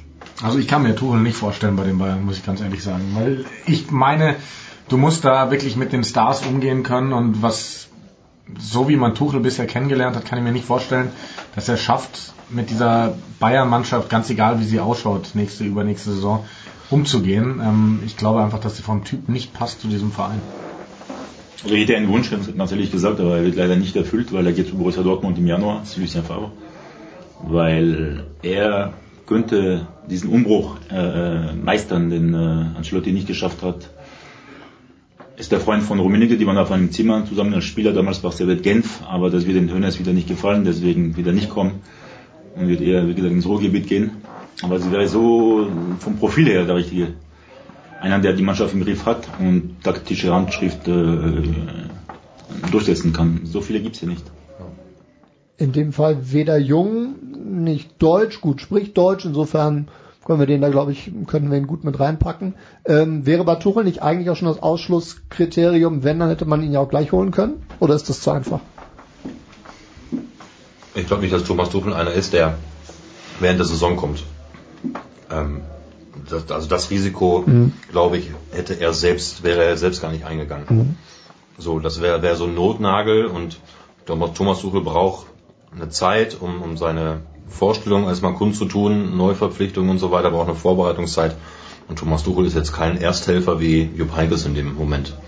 Also, also das, das eine schließt das andere nicht aus, dass er doch geholt wird. Und Julian Nagelsmann, was hat Julian Nagelsmann vorzuweisen? Sind wir mal ehrlich. Also nicht die großen Stars mittlerweile bei der TSG Hoffenheim, die er da trainieren muss. Er hat jetzt einmal die Europa League, kennt Abstiegskampf, ist aber natürlich nicht der Anspruch des FC Bayern. Jung, ja, hochtalentiert. Ich finde es persönlich viel zu früh, wenn er zum FC Bayern geht. Weil dafür muss er, glaube ich, noch viel mehr beweisen, auch, auch international, ähm, um noch ein bisschen was auf die Visitenkarte zu kriegen. Ralf Hasenhüttl wäre dementsprechend so eine ähnliche Ausgangsposition. Auch relativ wenig vorzuweisen, prinzipiell ein bisschen älter, aber halt auch nicht an Jahren in der Bundesliga. Hat ein Einwände? Langsam-Projekt bei, bei RB Leipzig. Ich glaube nicht, dass Leipzig den, den gehen lässt. Kann ich mir nicht vorstellen. Auch wenn er Bayern Vergangenheit hat. Einsprüche, Meinung? Sven, Franz? Ich würde, für den Sommer ist er vielleicht auch noch zu früh, aber ich glaube, perspektivisch ist der Domenico Tedesco keine unwahrscheinliche Lösung für Bayern München. Wird dann wahrscheinlich in Konkurrenz stehen zu Julian Nagelsmann, aber gerade seine Sprachkenntnisse spricht ja fünf Sprachen fließend, ähm, hi- hilft natürlich im Umgang mit diesen ganzen Spielern bei Bayern München, hat man jetzt ja auch wieder gemerkt. Er hat sowohl die deutsche Sprache als auch halt Spanisch, Italienisch, das ist ein Englisch, das ist ein enormer Vorteil in, in so einem Gebilde. Und er hat den Vorteil, dass er glaube ich, mit dem Umfeld in Schalke näher dran ist als das Hoffenheimer Umfeld. Weil er einfach enorm unruhig ist und eine große Fanbasis dahinter, die unbedingt hoch wollen. Ich glaube, wenn er das gut macht, über vielleicht ein, zwei, drei Jahre, dass er dann durchaus eine Chance hat, mal in München zu landen. Tedesco nehmen wir mal mit auf die erweiterte Liste auf, dann für die für die nächsten Jahre. Wir haben den Umbruch gerade schon angesprochen, der ins Haus steht bei den Bayern. Was sind die fragilsten Positionen, die die wichtigsten, die man für die nächsten Jahre im Auge behalten muss? Ich denke gerade auch, wenn wir ganz vorne in den Sturm gucken, logischerweise ist eine große Diskussion ja auch, was passiert, wenn Lewandowski nicht spielen kann, weil es gibt aktuell natürlich keinen, der in dieser Mannschaft spielt, der das macht, was er macht. Ich beobachte ab und zu mal die U19 von den Bayern, eben auch durch Youth League Einsätze etc. Wenn man zum Beispiel so einen Manuel Winsheimer anschaut, der ist noch relativ jung, ja, der ist glaube ich 18, ähm, aber der bringt die richtigen Ansätze mit. Wenn man den nicht zu früh verheizt, glaube ich, ist das vielleicht einer, den man tatsächlich aus den eigenen Reihen nach oben ziehen kann, was ja jetzt in jüngerer Vergangenheit gar nicht so oft funktioniert hat bei den Bayern. Aber aktuell haben die da gerade in dem A, B-Union-Bereich gute Mannschaften. Das scheint sich in eine richtige Richtung zu entwickeln. Also die Spiele haben ja auch letzte Saison fast die Meisterschaft gewonnen im A-Junioren-Bereich, spielen auch jetzt wieder sehr, sehr stark, sind in der Youth League äh, in der nächsten Runde, haben also die Gruppenphase auch dann mal überstanden. Also da gibt's schon echt ein paar talentierte Burschen und gerade wenn man sich so einen Winzer mal anschaut, der ist mega torgefährlich, zumindest auf dem Niveau, auf dem er jetzt gerade spielt. Das ist dann maximal Regionalliga, ab und zu mal zweite Mannschaft, ja, also das muss man noch ein bisschen mit ein Fragezeichen versehen, aber von der ganzen Art und Weise, wie er spielt, wie er seinen Körper einsetzt, wie er Bälle festmachen kann, das ist schon, das ist schon eine Qualität und die ist, äh, glaube ich, äh, dringend erforderlich, sollte ein Lewandowski sich vielleicht doch mal überlegen, woanders zu spielen. Also ich möchte da ganz kurz einhaken. Wenn du sagst, nicht verheizen, Franz, ich verstehe nicht, warum der FC Bayern nicht jetzt mal den Manuel Winsheimer reinschmeißen kann. Für mich hat es nichts mit Verheizen zu tun. Für mich musst du einfach mal den Mut haben, so jemanden oben spielen zu lassen.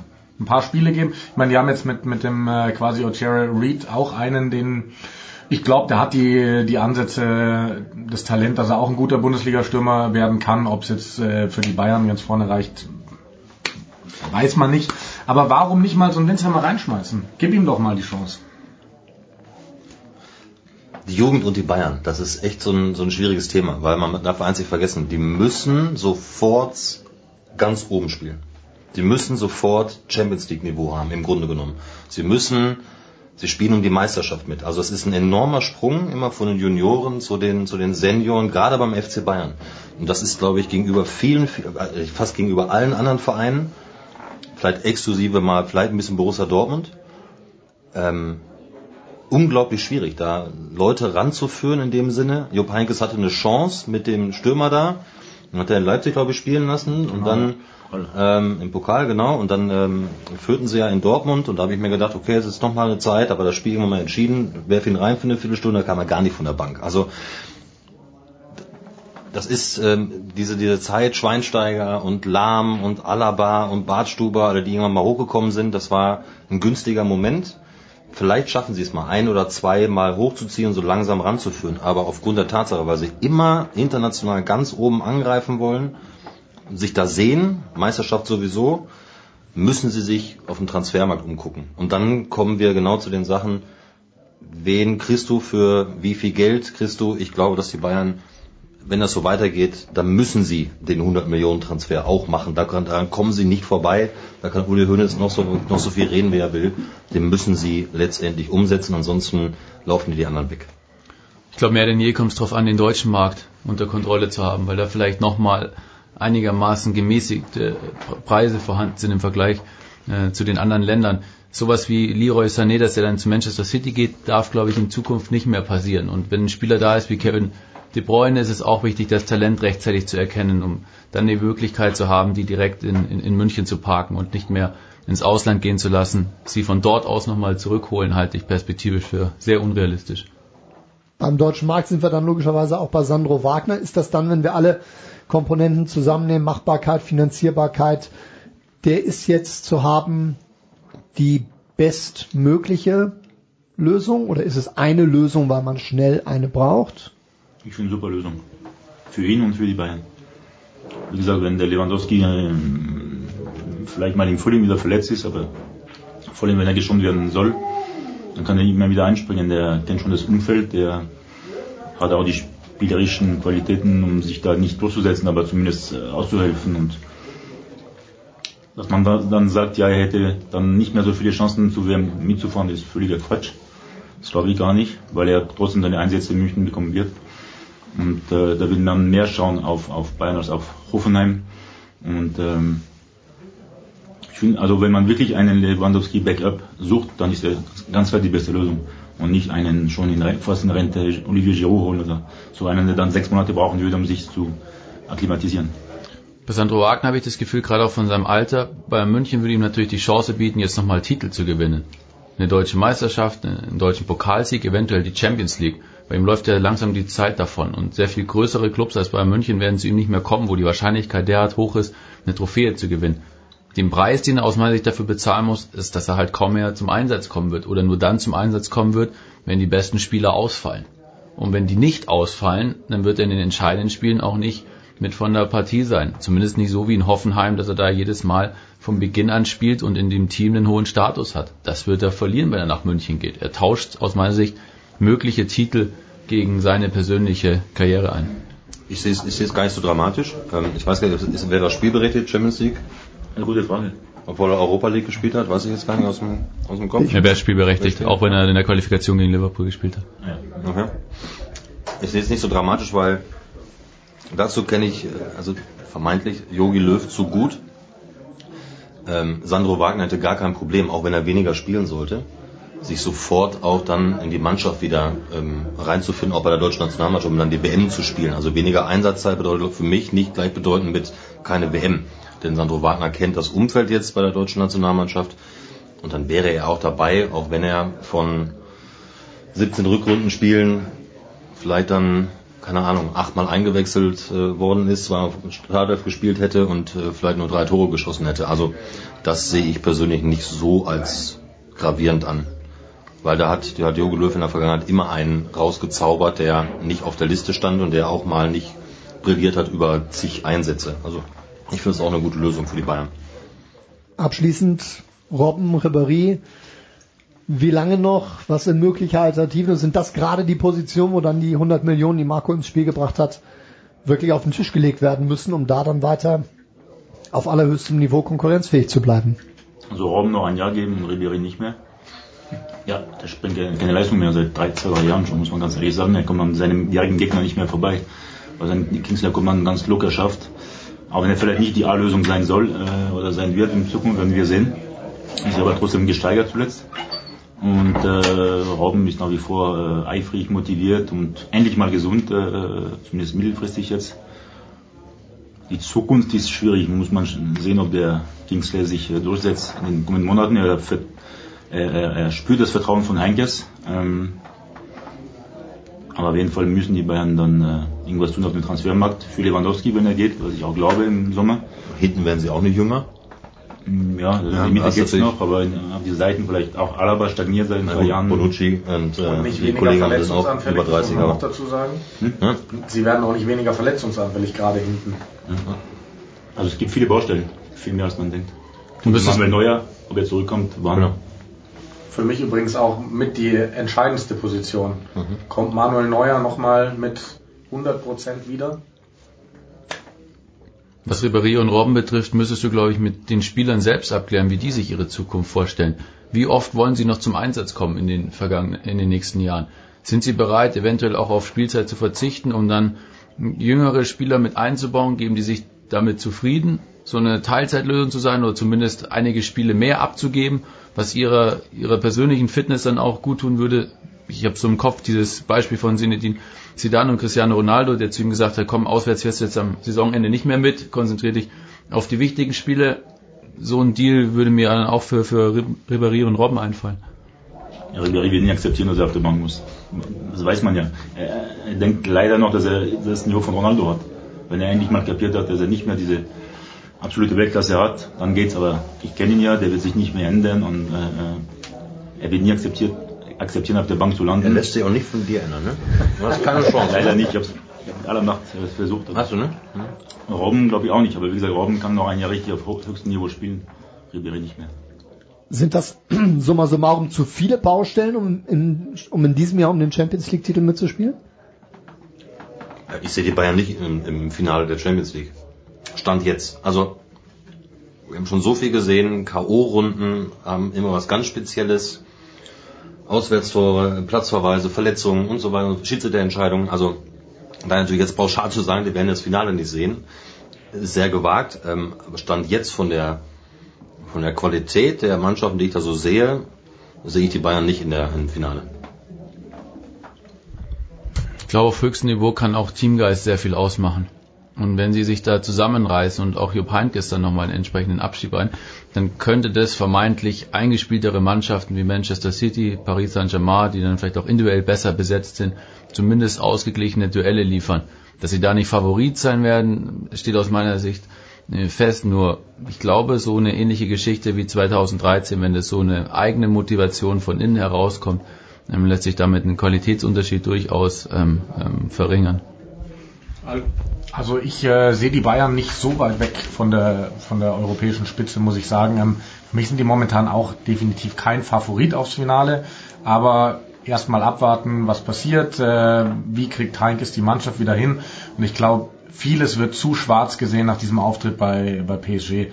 Das war einfach ein sehr schwarzer Tag für die Bayern, aber ich glaube nicht, dass du sie unbedingt daran messen kannst. Ähm, die haben viel Qualität in der Mannschaft und ähm, wie Sven gesagt hat, wenn die zusammenfinden, wenn der Teamgeist stimmt, dann können die mit den passenden Tagen ganz weit kommen, glaube ich.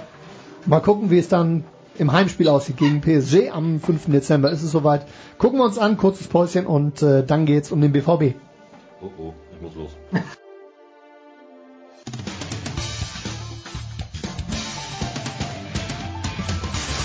Hallo, hier ist Roger Fedor, ihr hört Sportradio 360. Völlig. Dann, wollen wir mal anfangen. Wir machen jetzt eine Runde über gefährlichen Sport. Jeder stellt sich jetzt einmal vor und äh, trägt vor, über welchen gefährlichen Sport er sprechen will. Bitte sehr. Also ich bin der Fabian. Ähm, du musst schon ins Mikrofon sprechen. Ich bin der Fabian, bin zu Hause in der Sportart Tennis. Ob die jetzt gefährlich ist, kann jeder selbst für sich beurteilen. Ähm, es gibt welche, die schlagen schneller auf und äh, weniger schnell auf. Ähm, ja, wie, wie ausführlich? Ja, erstmal gib mal rum. Johannes, ich ähm, betreue Ski Alpin und die ansonsten auch nicht ganz ungefährlich, auch wenn es erstmal nicht so aussieht, Sportart Baseball, auch wenn man da erstmal viel steht, aber es kann auch, äh, kann auch gefährlich werden. Ja, hallo erstmal. ich bin der Piet, ich mache einen Esker und äh, Motorsport ist halt gefährlich. Warum ich hier sitze, ich weiß es nicht. Stefan, ich mache auch den Motorsport, komme gerade aus Macau, gefährliche Rennstrecke, es gab wieder mal einen Todesfall, deswegen bin ich mit dem Thema wohl vertraut. Saskia, ich habe noch keinen Todesfall. Ich mache Biathlon. Gefährliches. Aber sonst weiß ich auch nicht, warum ich hier bin. Sorry, Jürgen, ich komme auch vom Tennis und wahnsinnig gefährlicher Sport. gut, äh, die, Gefahr von Biathlon müssen wir uns echt nochmal unterhalten, aber ähm, den Unfall will ich dann nicht erleben. Äh, ja, Stefan, du kommst aus Macau, du hast es gerade gesagt, ähm, da gab's mal wieder einen Todesfall im Motorsport, äh, diesmal hat es ein Motorradfahrer erwischt. Ähm, mein Eindruck war, man ist dann aber zumindest am nächsten Tag dann schon recht normal wieder zur Tagesordnung übergegangen, also hat den Rennkalender sagen wir, durchgezogen, ähm, wirkte chinesisch diszipliniert so von außen. Wie, wie war es vor Ort wirklich? Also wie lange hat der Schockner gesessen bei den Beobachtern, bei der Organisation, bei den Zuschauern? Was hast du mitbekommen? Also grundsätzlich muss man sagen, Macau eine der gefährlichsten Rennstrecken der Welt, 6,2 Kilometer lang, Höchstgeschwindigkeiten von knapp unter 300 und ähm, das alles in der Streckenbreite von 7 bis 14 Meter und 7 Meter ist eher Standard. Gibt so gut wie keine Reifenstapel, gibt also nur Leitplanken und der Unfall hat sich ereignet beim Motorradrennen und dann kann man natürlich schon sagen, Motorradrennen ist was Kurioses auf dem Stadtkurs. Sollte man nicht unbedingt machen, es spielt in so einer ähnlichen Liga wie die Isle of Man. Also Straßenrennen für Motorräder wo im Prinzip nicht viel angepasst ist an der Rennstrecke. Ja, wie hat sich das dargestellt vor Ort? Mm, du weißt im Prinzip, wenn die Motorräder auf der Strecke sind und es kommt eine rote Flagge raus, dass es heftig wird. Gibt einfach keine Knautschzone, gibt einfach keinen Sturzraum. Und in dem Fall ist es dann so gewesen, ähm, dass es wirklich sehr, sehr still wird im Pressezentrum, weil jeder einfach weiß, okay, das war jetzt ein schwerer Unfall. Die Kamera hat dann auch einmal rübergeschwenkt, das war aber eher keine Absicht, sondern einfach zufällig in die Richtung, wo der Unfall gerade passiert ist. Man hat dann schon gesehen, der lag dann da ohne Helm. Und äh, später hat es dann auch noch äh, diverse YouTube-Videos gegeben. Also man sieht schon schon, der, der Unfall war einfach heftig und der flog einfach in die Leitplanken rein. Ähm, die Wahrnehmung vor Ort ist dann eigentlich die, dass man darauf wartet, wie das Organisationskomitee reagiert. Und ähm, ich war schon ein paar Mal in Macau, war mein neunter Besuch und der Ablauf ist eigentlich immer der gleiche. Dass dann früher oder später die Organisatoren kommen und eine Pressekonferenz einberufen und dann wird bekannt gegeben, dass der Fahrer leider auf dem Weg ins Krankenhaus verstorben ist. Und das ist auch wieder eine Besonderheit. Ein Rennfahrer stirbt nicht auf der Rennstrecke, sondern ein Rennfahrer stirbt, wenn dann, auf dem Weg ins Krankenhaus oder im Krankenhaus. War schon bei Senna so. Der starb im Krankenhaus. Ähm, Earnhardt. Earnhardt. Und das hat auch rechtliche Gründe, das hat auch einfach Gründe, weil so eine Motorsportveranstalter auch unter dem Zeichen steht, show must go on. Es gibt bestimmte Verträge mit TV-Stationen, es gibt natürlich auch entsprechende Abmachungen. Sponsoren wollen, dass die Rennen stattfinden, die Fahrer wollen, dass die Rennen stattfinden. Und in dem Fall wäre es so gewesen, Samstagabend wäre ein Todesfall auf der Rennstrecke gewesen, wäre es nach internationalem Recht so gewesen, die Rennstrecke muss gesperrt werden, es muss eine Kommission eingerichtet werden, man muss untersuchen, wieso kam es zu dem Unfall, was war der Grund dafür, gibt es möglicherweise was, was man tun muss an der Rennstrecke? Und dementsprechend wäre das Wochenende gelaufen gewesen.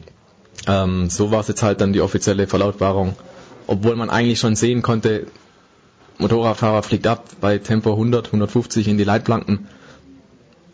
Da ist wahrscheinlich nicht mehr viel zu machen. Ja, also es war irgendwo absehbar, dass das Ding tödlich endet. Ähm, dass es dann dennoch nicht so ist, hat halt tatsächlich politische Gründe.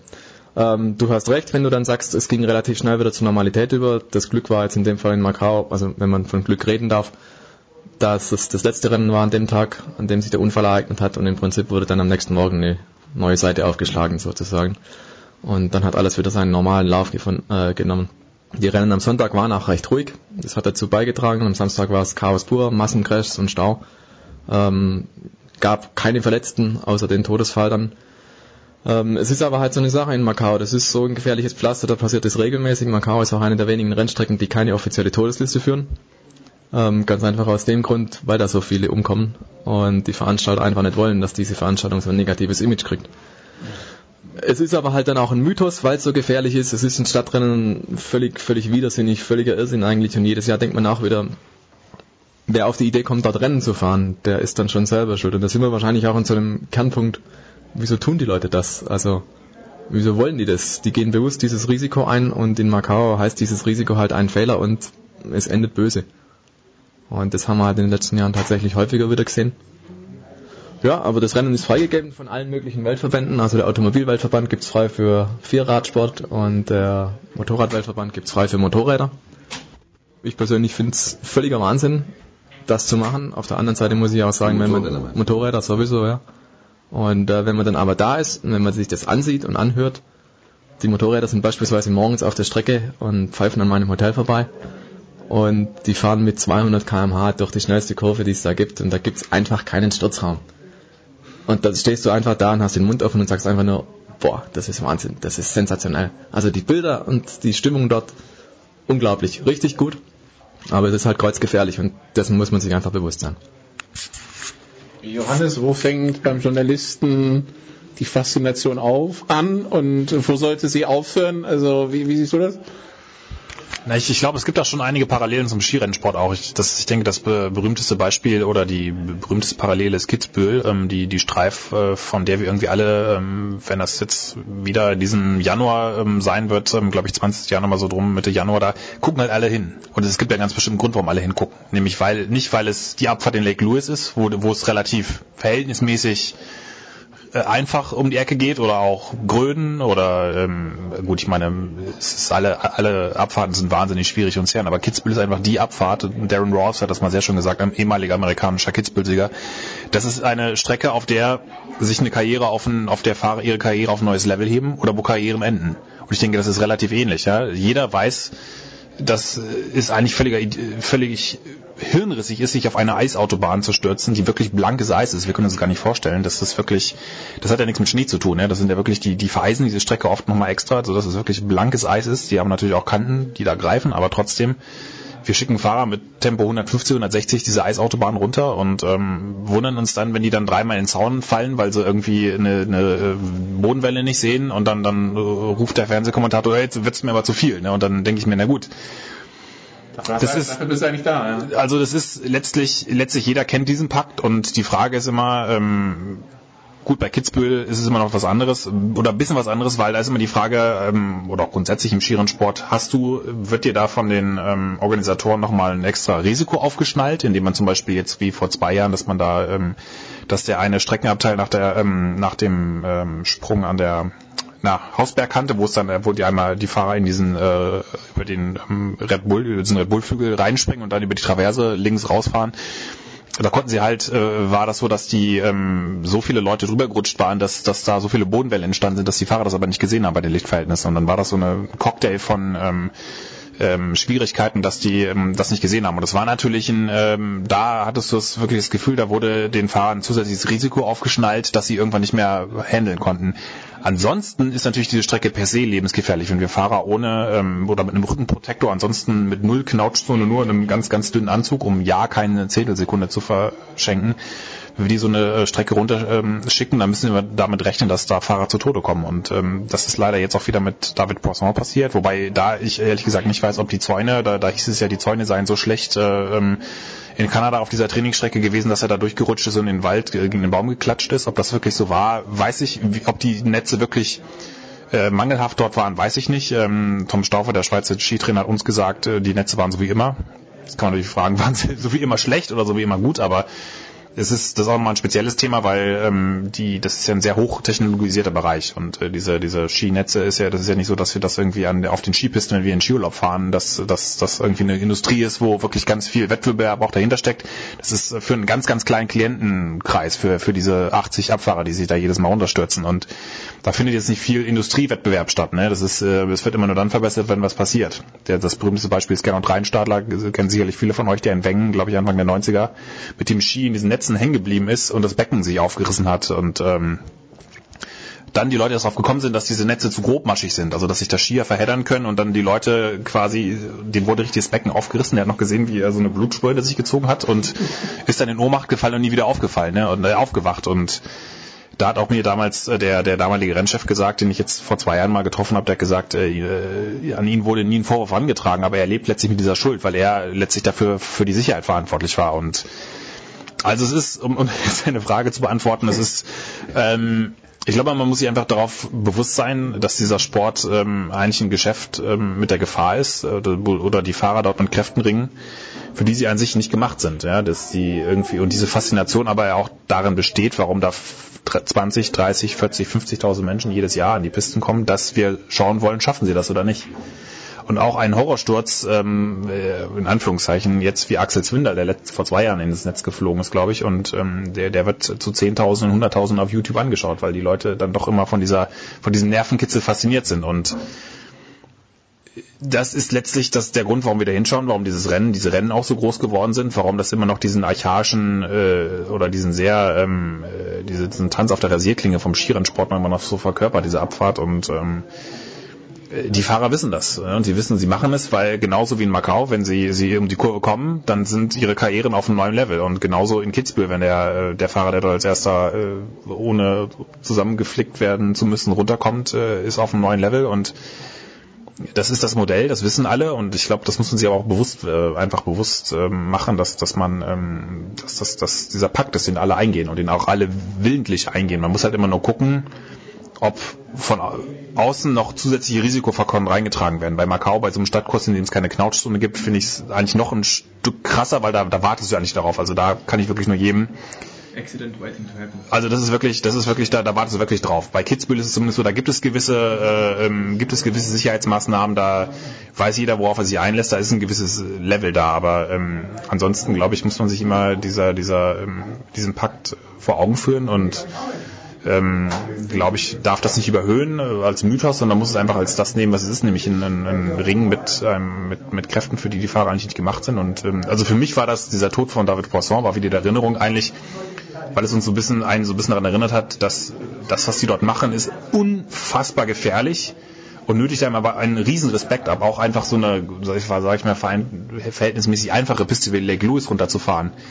Und deswegen glaube ich, ist es immer ganz wichtig, zu, zu, wenn man jetzt auch mal ein deutscher Abfahrer, der jetzt in diesem Abfahrtswinter nicht ganz so schnell fährt, glaube ich, muss man immer so ein bisschen vorsichtig sein mit, mit Kritik, weil letztlich geben die alle da ihr Bestes und keiner fährt da absichtlich irgendwie langsamer runter.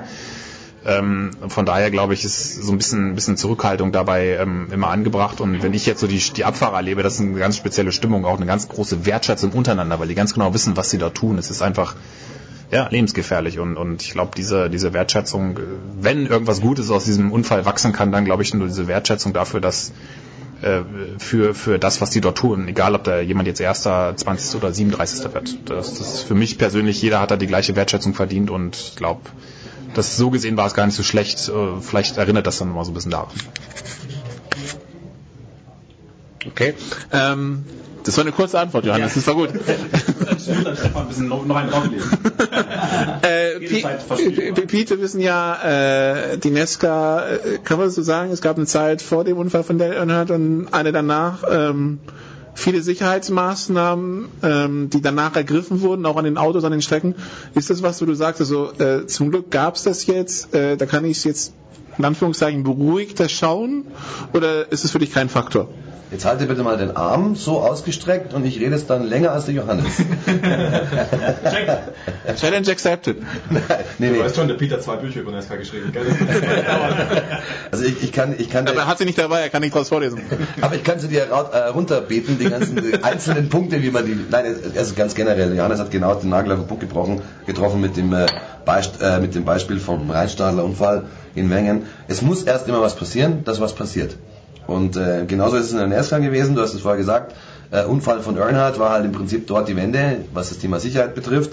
Ähm, es gab ja nicht nur den Unfall von Earnhardt, es gab ja davor schon drei andere Unfälle, die ich jetzt nicht im Detail skizzieren muss, aber es waren äh, 2000 drei Tote und dann kam eben im Februar 2001 Earnhardt. Und Earnhardt war halt der siebenfache Champion.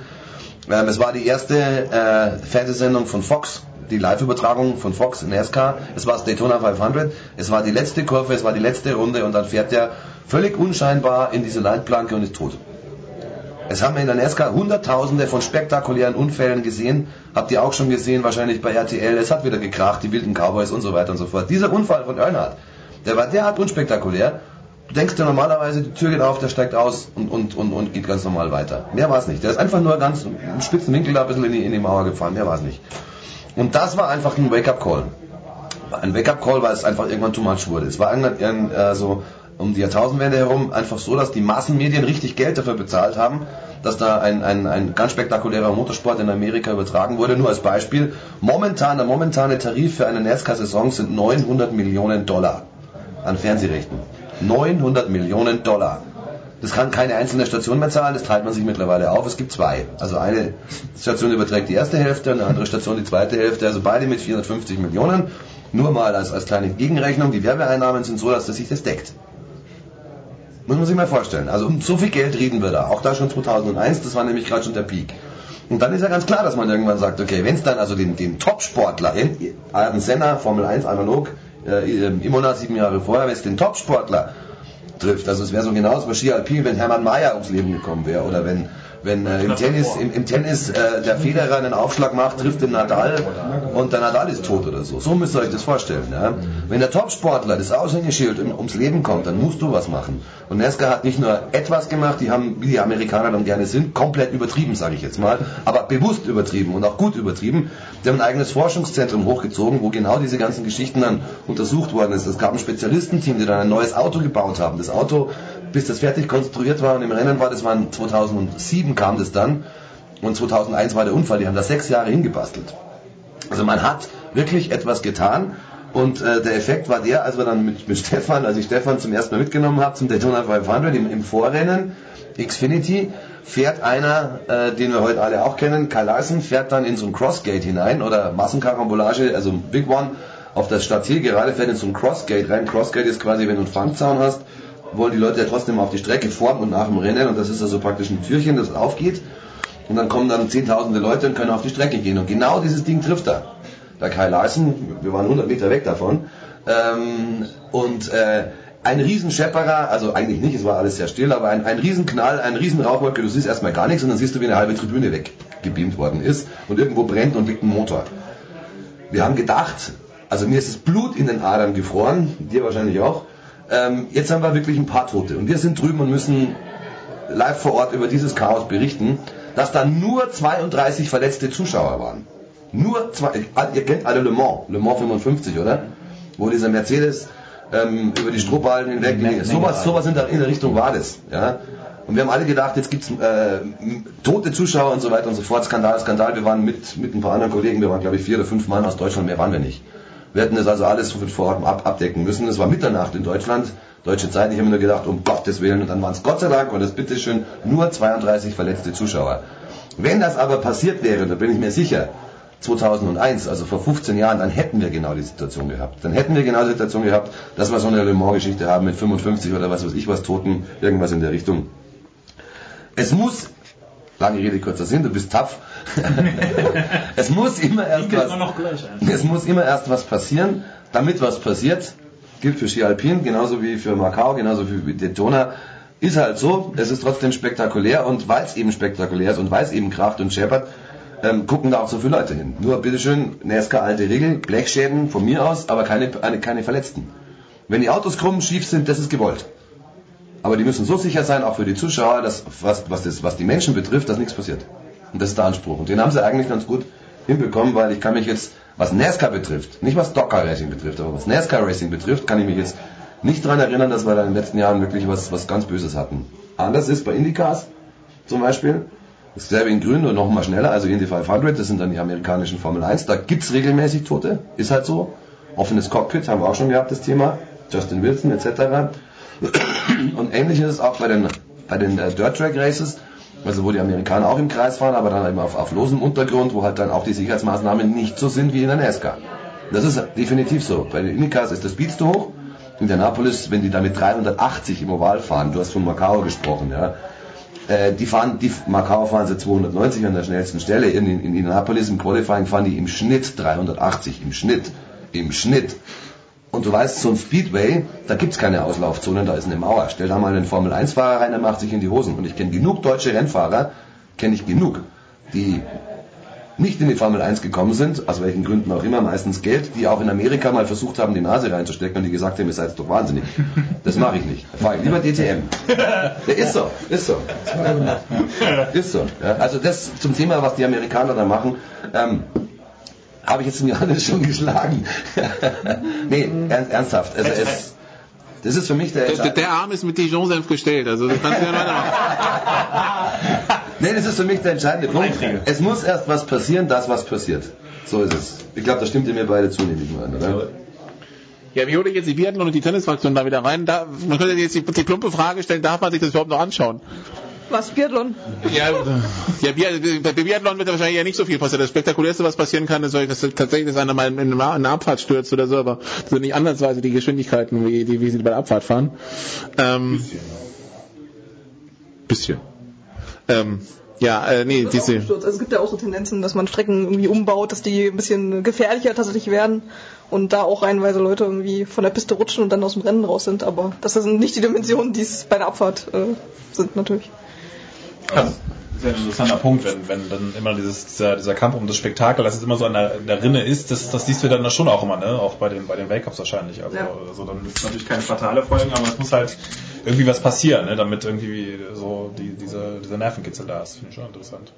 Also brauchen wir mehr Gefahr beim Biathlon? Das ist nur eine Frage, die Johannes stellt. Nein, brauchen wir nicht, aber wie gesagt, es gab irgendwie vor drei, vier Jahren in Oberhof war das, glaube ich, da haben sie halt einen, einen Hügel irgendwie höher gemacht und eine Kur- Kurve ein bisschen schärfer gemacht. Und dann sind halt reihenweise bei jedem Rennen immer wieder Athleten rausgerutscht und mussten das Rennen beenden. Also die Tendenzen irgendwie, das immer noch aufregender zu machen, gibt's auch in anderen Sportarten, glaube ich. Ohne dass wir jetzt da gleich von Verletzten, also von, von Schwerverletzten und Karriereende und Toten reden müssen, aber ja. Also beim Tennis fällt mir jetzt nur, was letztes Jahr Davis Cup oder so, Großbritannien, Kanada, wo der eine Spieler aus Frust den Ball weghaut und den Schiedsrichter voll im Gesicht erwischt, glaube ich. Das war so das Gefährlichste, was ich mit beim Tennis erlebt habe. Wie könnte man Tennis gefährlicher machen? Äh, ja, äh, es gab Tote schon beim Tennis. Oh, echt? Es gab Tote und zwar hat der Edberg mal aufgeschlagen. In, bei US Open ist es ja so, äh, die Ballkinder dort sind ja im Sinne keine Ballkinder. Da können Leute also sich einkaufen. Also das, manchmal sieht man auch ältere Menschen, da war mal ein ganz bekannter Geschäftsmann, der wollte mal Ballkind sein und der kauft sich da ein und dann steht der da, der alte Herr. Und die müssen natürlich das Fitnesslevel erreichen. Jedenfalls, da war auch ein etwas älterer Balljunge, also so Middle Age, 50 oder so. Und Edberg hat aufgeschlagen und der war irgendwo wohl von der Hitze, der war nicht konzentriert und der wurde getroffen und ist gefallen und tot. Edberg hat also mal einen Toten verursacht beim Tennis. Jetzt habe ich wieder was gelernt. Ja, und persönlich äh, French Open, da haben wir ja die Möglichkeit, in die Pits zu gehen, weißt du? Ja, auf unten da, genau. Genau, in diese Löcher rein, weil du kriegst dann natürlich einen tollen Winkel zum Fotografieren.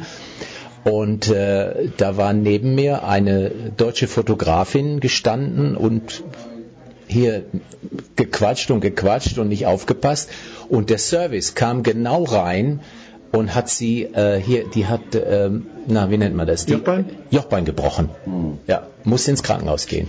Also wenn, wenn ich da drin stehe und äh, sehe, wenn der Aufschlag kommt, das ist natürlich schon Hammer, wenn du siehst, dass die damit über 200 aufschlagen und so eine Kugel trifft dich. Und das war einmal. Ein anderes Mal wieder in Paris hatte der Kollege, weil das sind die, neben den Löchern sind natürlich noch diese Planen, die, ab, die das abhängen. Und er hatte seine Kamera auf diesen Vorsprung hinter der Plane des, des Zementvorsprung hingestellt, um mit der anderen zu fotografieren. Trifft der Ball die Plane und ich habe hinter ein Foto von gemacht, die Kamera war total zerstört. Also die, die Linse abgebrochen, also Totalschaden 2000 Euro, einfach mal so. Und ja, wie gesagt, ist auch gefährlich. Und äh, ja, diese Sache mit Chapovalov, der da wild den Schiedsrichter, der natürlich auch äh, hier äh, einen Bruch hatte, war natürlich. Aber mich wundert, dass noch nicht mehr bei den Zuschauern passiert ist, weil äh, auch wir Fotografen, wir sitzen ja an der Seite.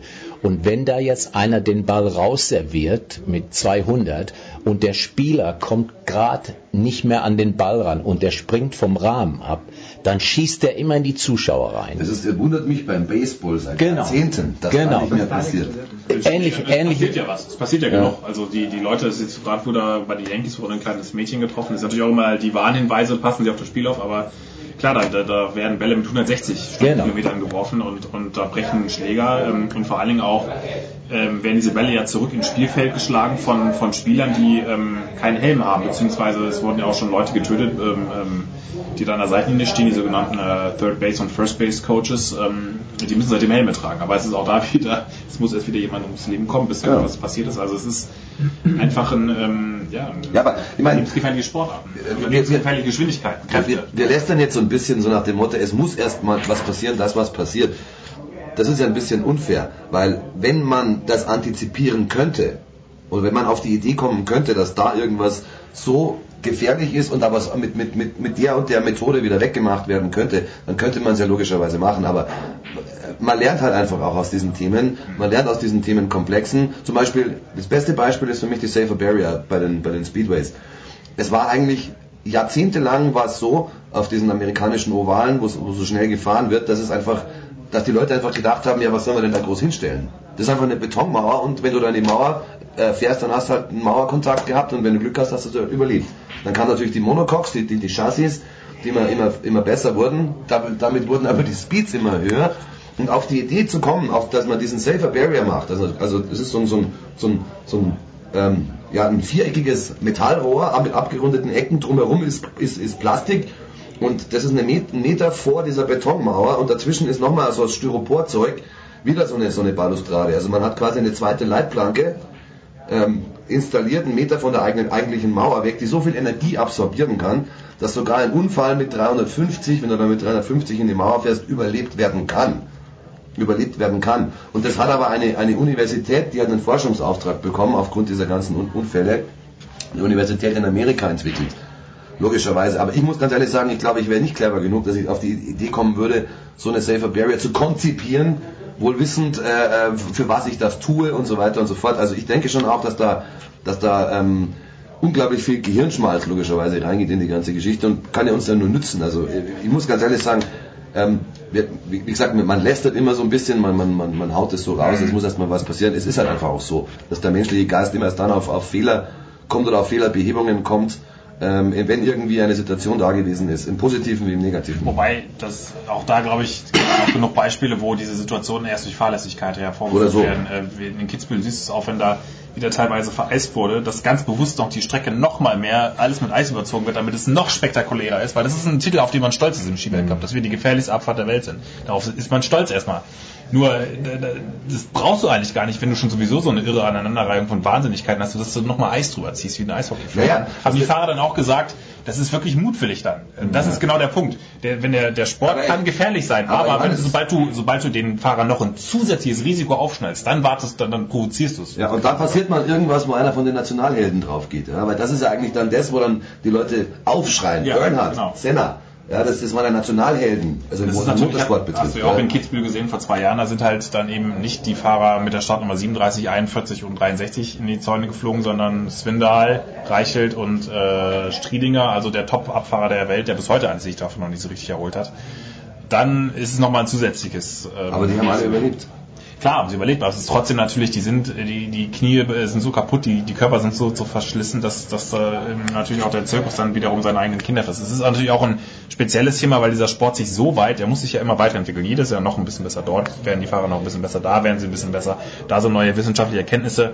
Irgendwann ist das Limit mal ausgereizt und dann kannst du natürlich dann die Skier wieder anders äh, konzipieren. Irgendwann bist du in so einem roten Bereich, dass du ähm, das nicht mehr kontrollieren kannst. Und Das haben wir eben im Motorsport auch, wenn du die, die Speeds, wenn die, wenn die, die Sicherheitszellen immer, immer besser werden und die, die, die Streckenbedingungen immer besser werden, sodass also ein, theoretisch ein Unfall mit 350 km/h überlebbar ist, aber der Körper macht es nicht mehr mit.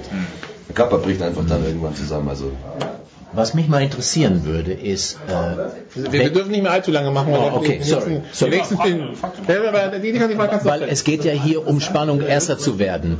Ob die nun 350 fahren oder 200, ist für mich doch eigentlich egal. Ja. Es geht doch darum, eine Spannung zu kreieren. Wer wird Erster, wer wird Zweiter? Warum kommt dann der Speed so an? Ist beim Skifahren ähnlich. Warum macht man das? Ich habe das Gefühl, dass bestimmte Leute im Hintergrund genau das wollen. Das Spiel mit dem Leben, dieses Risiko. So die Brot und Spiele, diese Gladiatoren. Einer muss sterben. Ja? Und dann tut man so betroffen, aber im Grunde genommen gehört das ja dazu. Das ist ja der Kitzel. Das beste Beispiel dafür ist eben das Qualifying in Indianapolis, in der Indy 500, wo man in den 90er Jahren mit den Turbomotoren äh, 1000 PS und so weiter und so fort asoziale äh, Speeds gefahren ist. Und dann hat man irgendwann gesagt, jetzt müssen wir die Notbremse ziehen, wir können das irgendwann nicht mehr kontrollieren. Genau. Und dann ist man runtergefahren äh, mit den Speeds, mit dem Effekt, dass der Qualifying Day, der Bump Day, das war einer, einer von den Gründen, der eigentlich immer voll war, immer ausverkauft war, plötzlich nicht mehr, nicht mehr gezogen hat. Weil die Leute plötzlich in, nicht mehr in der Zeitung lesen konnten, der, äh, keine Ahnung, Helio Castroneves oder was weiß ich, wer auch immer, neuer Speedrekord in Indianapolis war nicht mehr der Fall. Das war einfach nicht mehr der Fall. Wobei, äh, wie gesagt, da gab es noch andere Gründe dafür. Und äh, mittlerweile ist es eben so, dass man in Indianapolis genau mit diesem versucht, mit diesen, mit diesen äh, Körnchen zu spielen, dass man also über den Turbo Boost quasi im Qualifying äh, nur im Qualifying äh, ähm, erlaubt, mit höheren Speeds zu fahren, sodass eben die Rekorde gebrochen werden können. Und im Rennen fährt man dann wieder mit dem, mit dem normalen Boost, also man, man regelt wieder zurück, sodass es noch einigermaßen kontrollierbar ist. Nerska sagt zum Beispiel, alles bis 200 Meilen können wir kontrollieren, drüber geht's nicht mehr. Deswegen gibt's zum Beispiel in der Tourlines die Restrictor Plates, die, fahren mit Tapered Spacers, sind lauter Luftmengenbegrenzer, also wird's ein bisschen zu technisch, ähm, wo einfach die PS-Zahlen runtergehen da- damit die, die Speeds nicht mehr erreicht werden können, weil man sagt, bis, wie gesagt, bis 200 Meilen, also 320, 325, kennst du ja, Jürgen? Stunden. Genau. ist es noch kontrollierbar. Das, was ich immer so interessant fand, ist, dass beim Skifahren kommen diese Speeds gar nicht so richtig rüber, weil du vom Fernseher sitzt und denkst, die fahren geradeaus, dabei ist es so steil und sie schaffen es gar nicht, diese Speed zu vermitteln, aber trotzdem versuchen alle noch immer noch ein bisschen schneller zu fahren. Also ähm, deswegen fangen sie jetzt mittlerweile schon an, die Strecken unruhiger zu präparieren, also mit gewissen Kanten und Rillen, dass, dass man sieht, dass die Fahrer aus ihrer Hocke rausgerissen werden, dass sie mehr kämpfen müssen und beziehungsweise ein bisschen mehr mit, den, mit diesen Kräften ringen. Also es ist ähm, In der Donau genau das gleiche, wenn du da mit 350 an dir vorbeischießen oder 340 und du stehst einen oder zwei Meter daneben, so dass es dir von dem, von dem Luftdruck, der da entwickelt wird, das Kappel wegreißt. Und es ist einfach beeindruckend. ne? Da, da kriegst du schon Düse. Ja, das Ding ist, glaube ich, Das schon, siehst- du aber im Fernsehen nicht. Die, die Jagd nach den Superlativen. Ich meine, einen neuen Rundenrekord kannst du natürlich super verkaufen als Veranstalter und du hast doch immer genug Bekloppte, die halt mitmachen. Jetzt am vergangenen Wochenende war es auch so, es fahren 25 Motorradfahrer mit und einer ist halt einer, der drückt halt drauf, der lässt halt fliegen. Du siehst vom ersten Training an, der wird auf der Pole Position stehen, der wird das Rennen gewinnen. Er hat es letztendlich auch gewonnen. Aber das ist einfach diese Spur mehr Risiko, die er eingeht, als alle anderen. Und dann merkst du irgendwann mal, das kann nicht ganz gut gehen. Und den hat es dann nicht erwischt, das war ein anderer, ja. Aber das ist einfach, man legt es auch ein bisschen drauf an, dass Bestmarken aus alten Zeiten gebrochen werden. Speziell, wenn es dann von so Größen sind wie Earnhardt oder Schumacher oder sowas. Das ist natürlich was, was beim Rennfahrer oben mitspielt. Der dann sagt, Mensch, ich kann es schaffen. Dann mache ich es natürlich auch. Ich probiere es natürlich auch. Und äh, als Veranstalter, als Medien, das ist natürlich was, damit kannst du arbeiten, aber wenn die Autos oder so fünf Sekunden langsamer sind und du kommst da nicht ran oder du kannst im Qualifying einfach vermelden, hey, die sind so schnell wie nie, das ist natürlich nochmal was, was einfach dann zieht. Die Veranstalter spielen damit, ganz klar. Also, bevor der, bevor der Producer jetzt hier ganz krass reinschneidet, wir fassen zusammen. Ähm, wir wollen alle höher, weiter, schneller. Wir sind auch alle bereit, dafür ein gewisses Risiko anzuschauen. Ähm, wir äh, sind überrascht, wie viele Geschichten zu diesem Thema Tennis zu bieten hatte. Und äh, wir geben jetzt weiter an Marcel, der mit der nächsten Runde an den Start geht. Jetzt müssen wir Tennis fahren.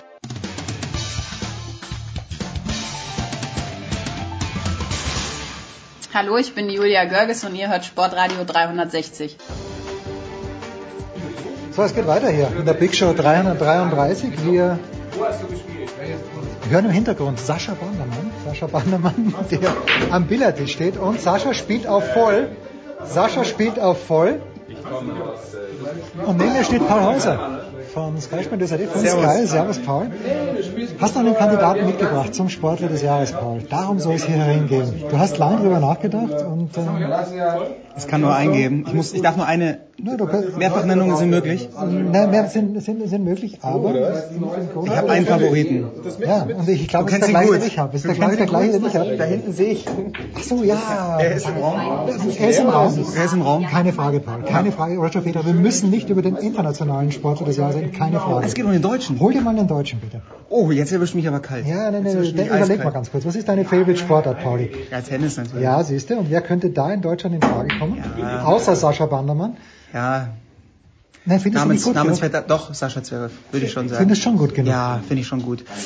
Es, äh, bei mir ist gerade ein bisschen das Problem, dass so die zwei ganz bittere Niederlagen, die Zverev in dem Jahr erlebt hat, die Wir, wir, so ein bisschen wir fallen da sechs ein, aber Ja, zuerst, also, zuerst mal du ich deine finde zwei, zwei äh, sind outstanding, so die, die wirklich so verpasste Chancen sind. Es tut richtig weh, Borna Coric, weil diese Auslosung, diese Auslosung, die war so wirklich prädestiniert dafür, dass er ins Finale durchgeht gegen Nadal. Und das wäre das wäre wirklich ein herrliches, herrliches Endspiel gewesen, Zverev Nadal.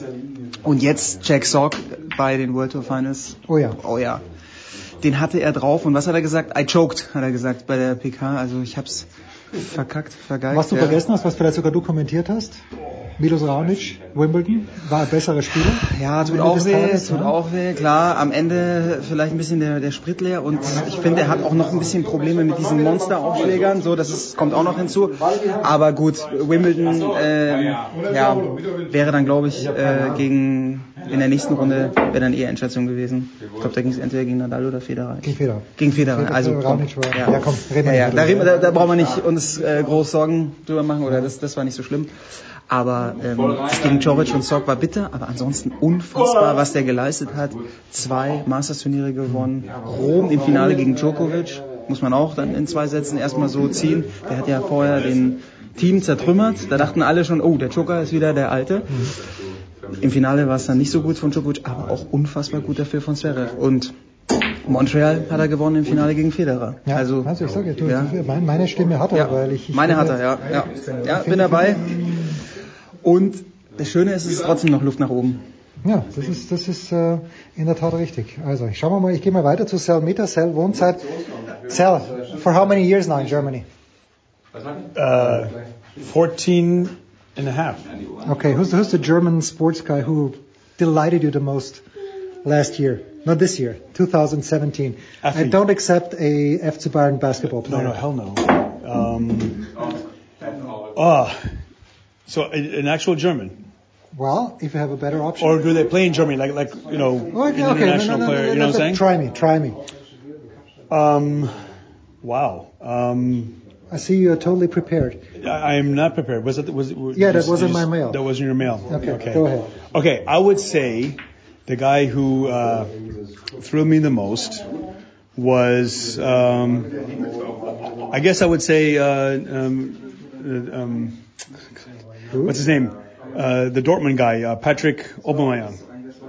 Um, uh, Uh, mean, yeah. uh, Pierre-Emerick Aubameyang. Um, Why? He doesn't play for the last weeks.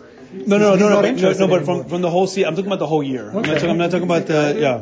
Ja, gibt's. Äh, und zwar, wo habe ich sie hingelegt? Moment, Günther Zapf fordert Kreide. Ich habe sie. Günther, gib mir eine Minute. Give me one minute. Äh, halten Sie mal bitte. Sal, you explain to this young lady why. The, the way he's become uh, popular on the international scene. It goes to show that people are watching Bundesliga, they're watching Dortmund, and um, that there's stars who are playing that not just in the English league but also in, in Germany. So, um, yeah, he's my guy. So im Moment tun sich die Dortmunder recht schwer. Was glaubst du, wie ist die weitere Entwicklung? Oh, yeah. Wow, she's asking She's- questions she's better than you. She's brilliant. Yeah, yeah. What, what can I tell you? Um, I think that it's still a little bit early. I think that uh, right now it is tough for them. But what Who are we talking about? About Dortmund. Okay. It's, it's really tough for them right now. Yeah. Um, but you know what? Last year it looked like Bayern were going to win the. Uh, they were going to win uh, the, the not the trouble, but just they were going to win the Bundesliga really easily. But the way Dortmund played at the end of the season, so I still trust that with the talent that they have and the coaching, that uh, they'll they'll come back. And maybe Aubameyang, because and that's actually the negative of playing well and putting focus on the German league. It will attract him to uh, a Spanish team or an English team, and then we'll have to find someone new. Okay, well, good news. Thank you very much, Sal.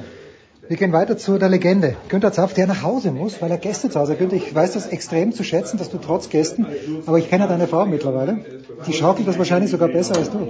Ja, wahrscheinlich äh, werde ich zu Hause wieder rausgeschmissen bekommen. Du kannst wieder herkommen. Was willst du denn schon hier? Ich, ja, ich, muss, ich muss dir eine Süßspeise mitgeben. Günther, auch an dich die Frage natürlich. Du bist ja auch ein Mann, der, der sich um viele Sportarten kümmert. Äh, Wen würdest du denn?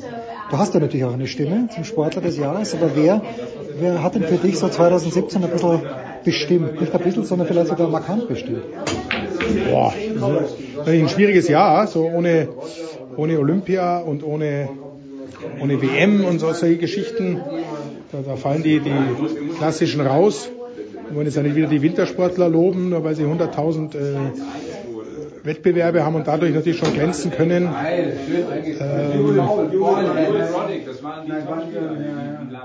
ich würde mal sagen, durch sein, durch sein, durch sein Auftreten und so das werden? Das ist immer meine Frage. na, gibt's ja extra Mannschaft des also wer mich begeistert hat durch vieles ist, ist Dirk Nowitzki mal wieder. Klingt langweilig, aber was er eben erneut verzichtet auf Geld und, und, und steht auch für Deutschland da, wenn es sein muss. Also das ist einer, der als Vorbild durchaus äh, das verdient hätte. Dann darf man nicht vergessen, wenn wir rüberschauen, was, was ein äh, Leon Dreiseitel geschafft hat. Also und wie der dann bei der, bei der Heim-WM aufgespielt hat, was der für einen Schwung ins Team gebracht hat. Starker, starker Nominee. Also, wenn, wenn ich äh, abstimmen müsste, ich würde es Leon Dreiseitel, glaube ich, geben. Günther, das ist überragend. Spiel bitte weiter. Ich gehe gleich zu deinem Partner, Herr Große. Er ist da. Ich freue mich so, dass du schon wieder da bist. Äh, Jürgen hat leider noch nichts gegessen, also müssen wir nachher nachholen, äh, nach, nach dem Billardspiel. Äh, Jürgen, mein Lieber. Du schaust auf den deutschen Sport nicht aus einer ganz anderen Perspektive als Los Angeles. Das stimmt, ja. Äh, diese leidige Wahl zum Sportler des Jahres in den USA ist das Problem immer, dass das Sports Illustrated, den Sports, Sports Person of the Year, ähm, aber wenn du jetzt aus der Weite mit einer kritischen Distanz schaust, wer, wer würde dir denn spontan einfallen? Das ist halt in einem Nicht-Olympia-Jahr immer schwer, gell? Weil, weil bei Olympia hast du dann trotzdem irgendeinen so Rodler, Schwer- der gewinnt oder ist ein Schwimmer oder, oder eine Schwimmerin, keine Ahnung. Also international Colin Kaepernick musst du heuer machen. Ja, ähm, anders, anders geht's nicht.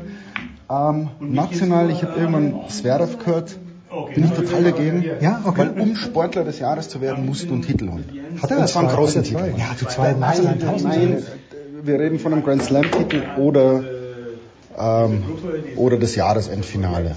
Ähm, das sind die fünf Titel, die großen. Okay. Oder ein Olympiasieg. Den hat er nicht geholt. Ganz im Gegenteil, ähm, er ist recht früh ausgeschieden. Mhm. Für seine Weltranglistenposition, wenn du auf Platz 3 stehst und einmal ins Viertelfinale kommst, Spiel du weiter. ähm, ist zu wenig, um, um Sportler des Jahres zu werden. Wenn der Wimbledon gewinnt, ja. Wenn er die US Ja, gewinnt, äh, äh, kann man den Gut, wenn der Wimbledon gewinnt, müssen wir gar nicht drüber reden. Müssten ihn wählen, ja, Ja, ja. Das, ist ganz klar. Aber das hat er nicht und ich glaube, ich, glaub, ich habe jetzt Zverev durchschaut. Und ich bin so stolz und irgendwann, ich verrate es nicht öffentlich, ich verrate es dir dann später und, und irgendwann muss man das dann aufschreiben. Ähm, aber dann musst du den Ironman-Sieger nehmen. Patrick Lange? Lange in Rekordzeit, in, also das ist so eine, für mich ist er schon Marathon unvorstellbar. Und, und dann läuft so ein Ironman und, und das ist so eine Disziplin, die mir so Respekt abbringt.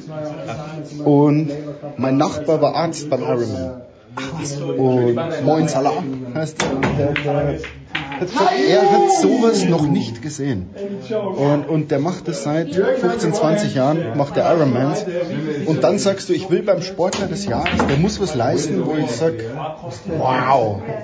Und Zverev hat noch keinen Wow-Effekt. Ich finde großartig, dass jemand zum Ironman hinfährt und den gewinnen will. Nicht durchkommen, sondern er fährt Gewinnen, um zu gewinnen. Und, und, und das ist für mich unvorstellbar. Und deswegen musst du dann eigentlich werden. Fantastisch. Dann gehe ich gleich weiter zu Sascha Bannermann. Der große Sascha Bannermann. Mein Lieber. Sascha, ich muss dich nochmal quälen. Ja. Gib mir mal dein Aber ich Sport- weiß doch nichts. Nein, du weißt alles. Du bist ja sogar bei der Kieler Nein. Woche dabei. Du kennst ja sogar Segler, die ich nicht kenne. Du Das ist kennst, richtig. Du kennst jeden Eishockey. Und die sollte man kennen. Tolle Sportler. Sollte, Ja. Das sollte man auf jeden Fall kennen. Du hast auch eine Stimme zur Wahl des äh, Sportler des Jahres in Deutschland. Ich habe jetzt äh, einmal Pro Zverev gehört, einmal gegen Zverev. Ich weiß, Tennis ist immer noch deine Sportart Nummer eins vom Interesse her, glaube ich zumindest. Äh, ist Zverev schon so weit oder hättest du einen anderen Kandidaten? Du, wir haben da gerade schon äh, drüber diskutiert, weil äh, ja schon das Gerücht darum ging, dass du danach fragen wirst. Ja, ja, ja, ja. Hast dich mit Christoph abgehört. Christoph Ja, ist der Letzte. nee, ich äh, sehe das vermutlich wie, wie, äh, wie der ein oder andere auch. Ähm, du hast da nur eine Chance, wenn du Grand Slam gewinnst, ne? weil ähm, so schön wie das ist, Master Series Turniere, aber die kriegt ja kein normaler Mensch auf dem Planeten hier mit. Also ähm, dafür ist es letztlich eine zu geringe Kategorie, obwohl es die zweithöchste ist. Und wir wissen äh, beide, dass das verdammt schwer ist zu gewinnen.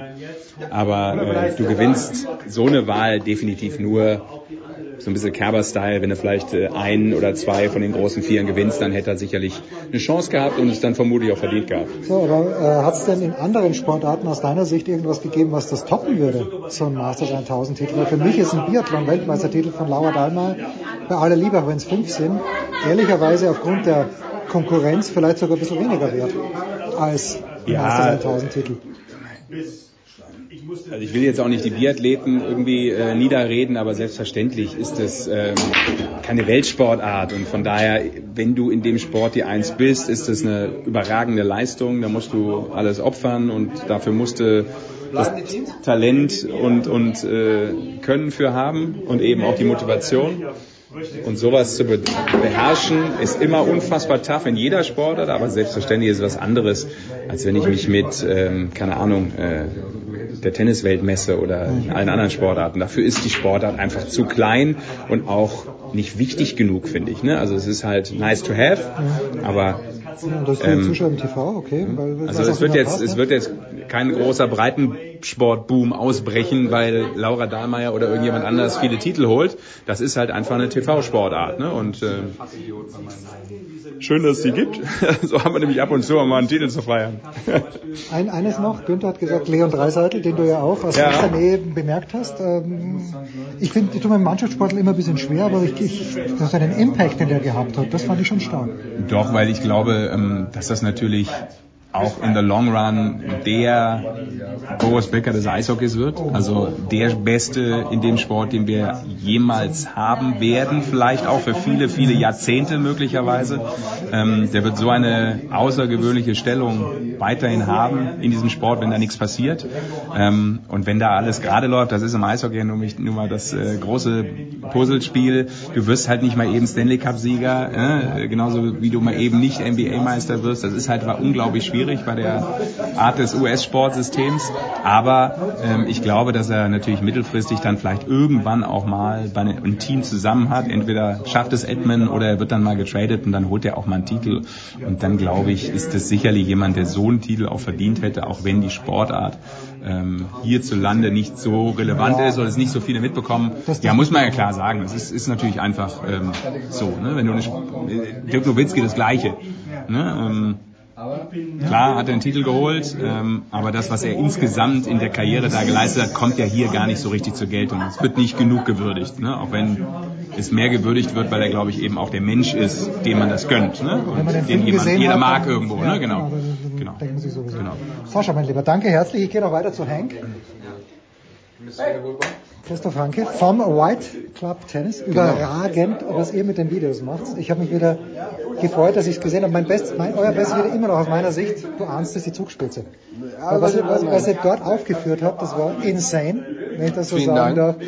Äh, auch, ihr habt ja, glaube ich, auch, äh, war das nicht so, dass ihr das Feld sogar eingebläut habt? Irgendwas, ich da in Erinnerung? Nee, wir haben es nicht eingebläut, aber wir haben da äh, zu allen Wetterbedingungen gespielt. Äh, Im Endeffekt da war irgendwie Sonnenaufgang, Sonnenuntergang, Schneesturm, Regen, alles dabei. Aber die Kulisse war, ich war, ich war zum äh, ersten Mal auf der Zugspitze, muss ich dazu sagen. Und äh, das hat brutal Spaß gemacht, da oben zu zocken. Ich war äh, bei zwei Fotoshootings von meinem Sohn. Wie, wie bist du darauf gefahren? Mit der Bahn oder mit der Gondel? Äh, wir sind mit der Gondel hochgefahren. Wir mussten mit der letzten Gondel hochfahren, haben da oben gepennt und mit der ersten Gondel, besser wenn die ersten Gäste kommen, mussten wir fertig sein mit der ganzen Geschichte. Mit der Bahn bin ich noch nicht hochgefahren. Aber ist es nicht crazy, wenn du da rausfährst mit der Gondel, dieser Downfall. Ich habe so Brutal. Höhenangst gehabt. Ich hab da raus, das geht nicht. So, Christoph, Frage. Sportler des Jahres. Aus deiner Sicht. So, jetzt kommt erstmal eine philosophische Antwort. Komm, komm her. Jeder hat irgendwie Zverev gesagt oder der Triathlet oder was auch immer. Jetzt pass mal Ja, auf. Patrick Lange Jetzt jetzt pass mal auf. Es, Ja, gibt, pass- es, pass mal, es gibt, gibt wahrscheinlich viele, weil der Sportler des Jahres ist eventuell gar nicht der beste Sportler, sondern es ist der Sportler, der in seiner Sportart am meisten Spaß hat. Spaß, okay. okay Das ja, ist, geht also ich nicht bin immer um Leistung. Das ist ja das, was wir irgendwie auch ein bisschen rausposaunen. Aber Bobby Riggs, äh, Zum Beispiel, damals, zum damals, Beispiel. 1973, Gesch äh, Kampf der Geschlechter, ja. Ähm, Wen hast ja. du denn als Spaßvogel ausgemacht? Ähm, ja, klar, also im Tennisbereich wäre es natürlich wahrscheinlich ein bisschen äh, eher nur Newcomer des Jahres, wäre natürlich ähm, Herr Zverev. Sieht's jetzt alle. Ja, natürlich. Film ab Montag, seit Montag. Ähm, nee, wahrscheinlich schon.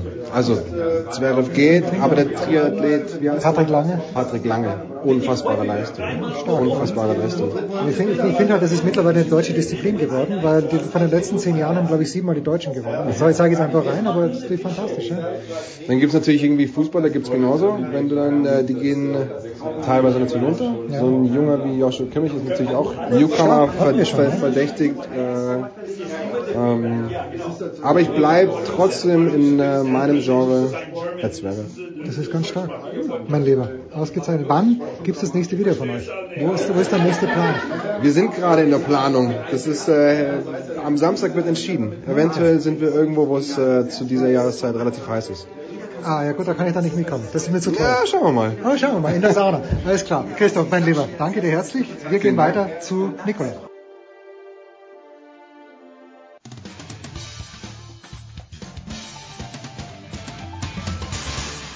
Hallo, ich bin Matthias Ekström, hier ist Sportradio 360. Viel Spaß dabei. Die Big Show 333, wir machen weiter mit dem Fußball. Unsere Runde hat sich vergrößert. Der Kollege Andreas Renner ist auch mit dabei.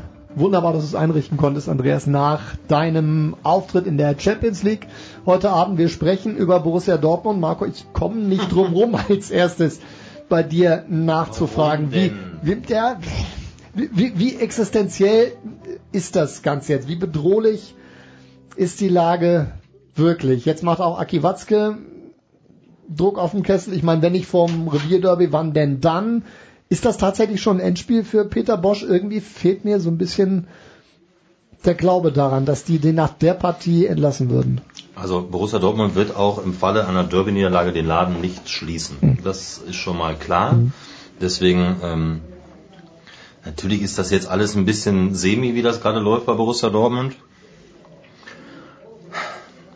Manche Entscheidungen kann man bei Borussia Dortmund auch mal nicht so ganz nachvollziehen. Also wir erinnern uns alle die, die Tuchel-Nummer und wie das dann zwischenmenschlich bei Aki Watzke und Michael Zorg so war. Und dann hast du diesen Anschlag gehabt äh, vor dem Champions League-Spiel gegen Monaco. Ähm, manche Entscheidungen kommen im Nachhinein erstmal dann zu einer vernünftigen Erklärung und warum, wieso, weshalb man sich trennt. Ich kenne das, Innen, das Binnenklima zwischen den drei Herren nicht. Es wird nach außen hin als positiv dargestellt. Das wurde übrigens auch unter Thomas Tuchel im ersten Jahr als positiv dargestellt. Es kann so oder so ausgehen. Also ähm, es gibt Gerüchte, Lucian Favre, ähm, du hast es eben schon mal gesagt, Alex, im, im Januar. Ähm, und mit so einer Negativserie, dann musst du irgendwann mal einen Hebel finden. Und wenn es dann der Trainer ist, dann ist es der Trainer. Ich, also, normalerweise handeln sie nicht so in dem Aktionismus Mhm. und gehen auch mal einen anderen Weg. Das würde ich mir für Peter Bosch wünschen, auch wenn ich einige Kritikpunkte natürlich bei ihm sehe, ist ja gar keine Frage. Aber es gibt ja viele Ansätze. Wie tiefgründig ist das Ganze? Ist, ist das gestern, hat glaube ich Lothar Matthäus gesagt, das ist eine, ist eine tote, oder die, die Hamann war es, das ist eine tote Mannschaft, die da auf dem Platz steht. Es sind keine, keine Führungsspieler da. Ist das jetzt ein, ein tiefgründiges Problem in der Mannschaft oder ist einfach nur die Fallhöhe so hoch, weil der äh, Saisonstart äh, so überragend war?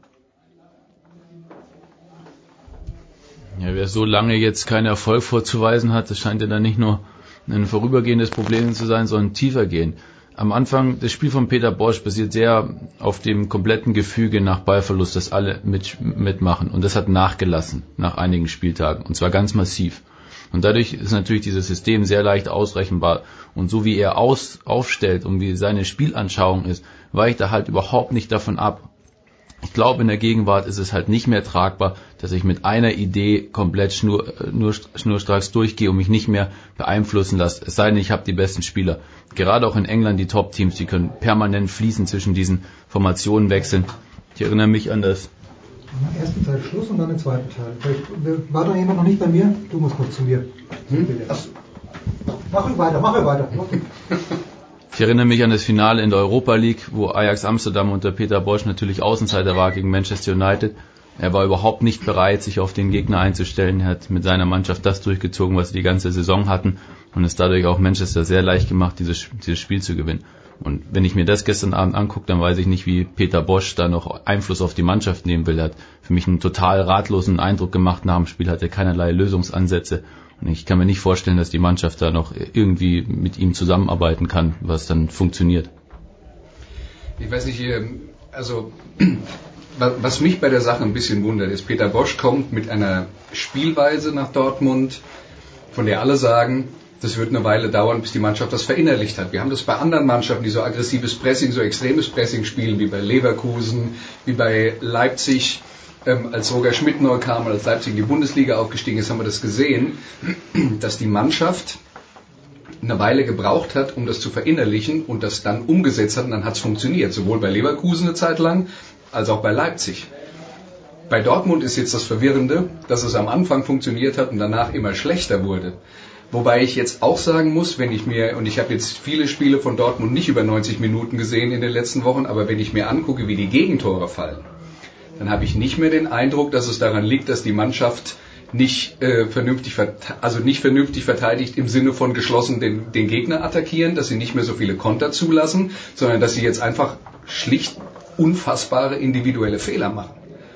Das ist jetzt für mich ähm, das, was mir auffällt, wenn ich die, die, die Spiele von Borussia Dortmund sehe in, in den Zusammenfassungen. Und dann wäre die Frage an die, die mehr gucken, ist es, ist es ein Zufall oder äh, ist, es kann ja auch sein, dass die individuellen Fehler die Folge der Verunsicherung sind, die durch das strukturelle Problem vorher entstanden sind. Das ist ja denkbar. Ja. Aber ähm, äh, ich habe den Eindruck, dass das jetzt ein anderes Problem ist, als es äh, zu Beginn der Krisenphase war bei Borussia Dortmund. Und lass mich noch eine Sache anfügen zu dem, was Sven gesagt hat, mit er ist nicht bereit, seinen Plan zu ändern. Er hat keinen Plan B.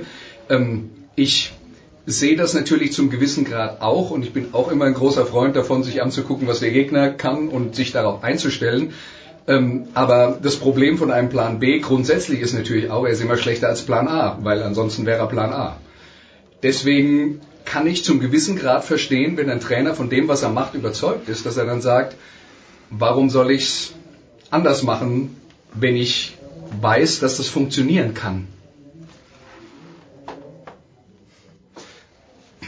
Ja, also ich will mal die Uhr ein bisschen zurückdrehen. Nach den ersten sieben Spieltagen zeige mir einen, einen, der irgendwas Negatives über Borussia Dortmund gesagt hat. Zeitungen waren voll davon, ist das der kommende deutsche Meister. Das sind die Bayernjäger und alle haben sie Peter Bosch gelobt und das System und Gegentor, plötzlich war die Balance da, ja, und alle haben sich gewundert, wie, wie kann das plötzlich passieren, dass dann nach den Testspielen in der Vorbereitung standen sie plötzlich auch defensiv ganz gut da hinten. Und dann fängt diese Phase an. Mit Champions League brauchen wir nicht überreden, Real Madrid, da muss nach 15 Minuten 0-3 stehen aus Dortmunder Sicht, die Nicosia unentschieden und in der Liga sowieso erst recht.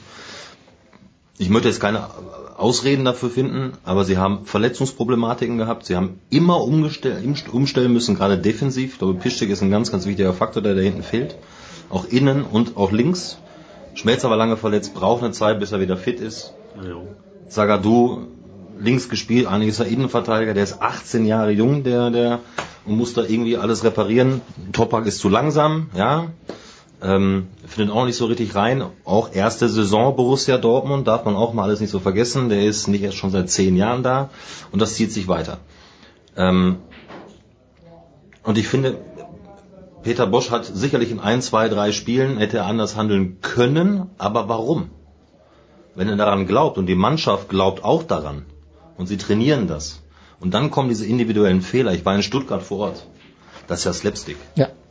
Also es ist keine Das hat- Systemfrage mehr, Das wenn du hat, solche Tore hat kassierst. nichts ja. mit dem System zu tun. Genau. Übrigens waren es auch schon Spiele davor, da hat es nichts mit System zu tun, sondern du kommst, und das ist nun mal der Sport, das ist der Fußball, du kommst einen Schritt zu spät.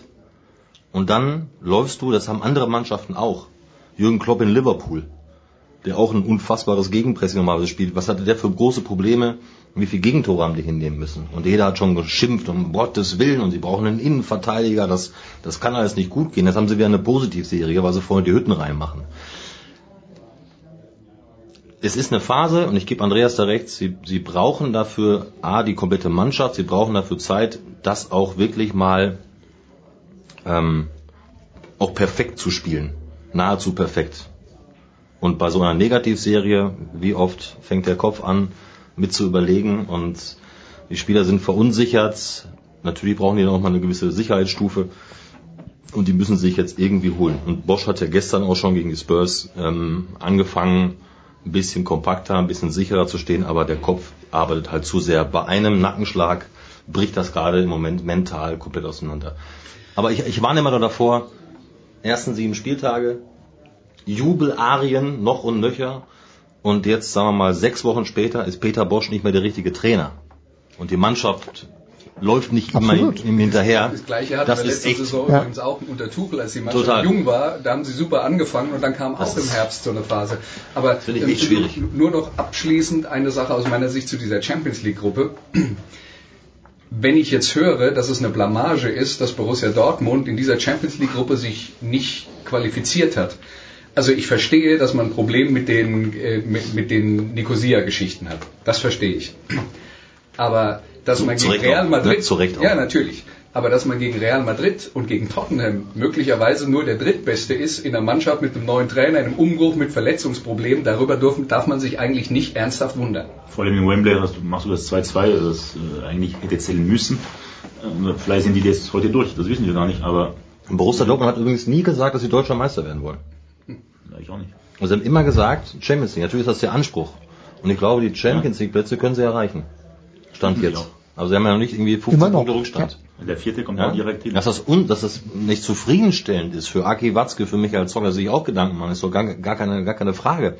Und ich glaube auch, dass die Spieler sich auch mal den Arsch aufreißen müssen. Und was Pierre-Emerick Aubameyang macht oder gemacht hat, das geht halt dann in so einer Phase nicht.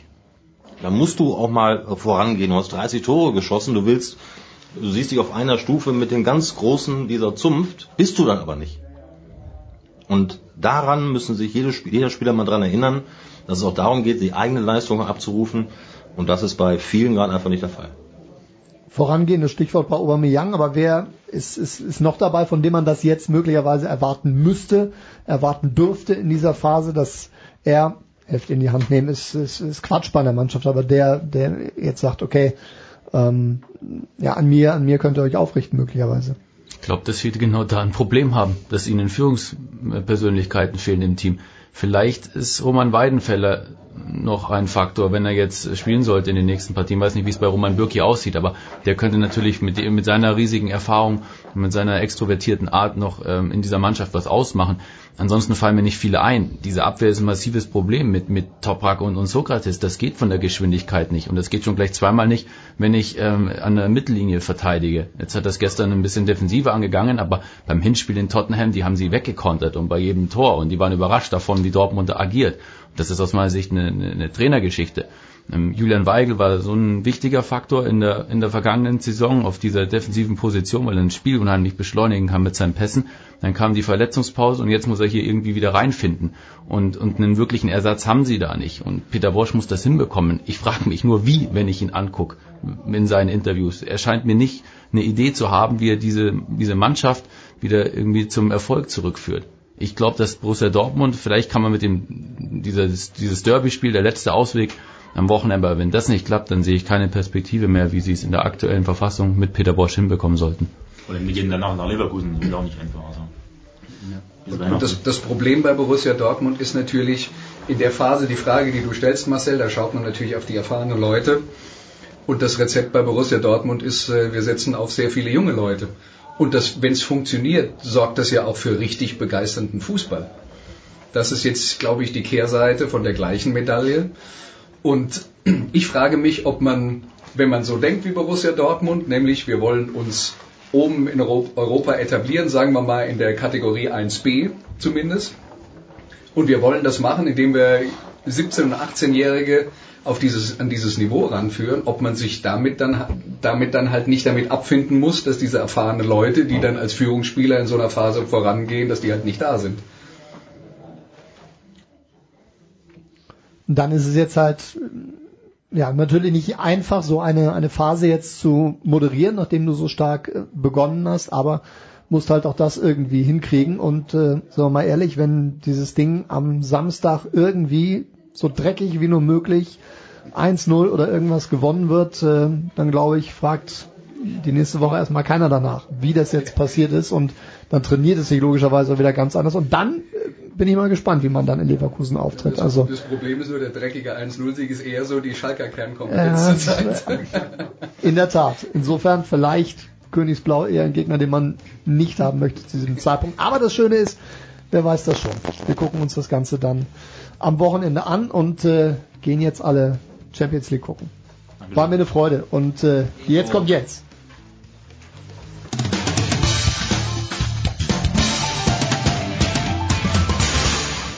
Hallo, hier ist Per Günther von Ratiofarm. Ihr hört Sportradio 360.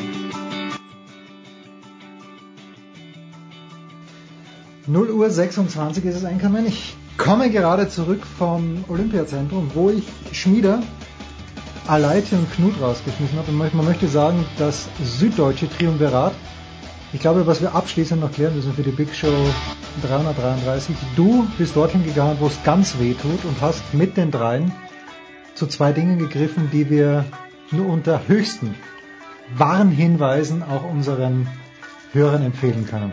Markus. Und ich dachte, ich kann mir jetzt in Ruhe den Rausch ausschlafen, aber nicht mal das ist möglich. Ich muss noch mal ans Mikrofon.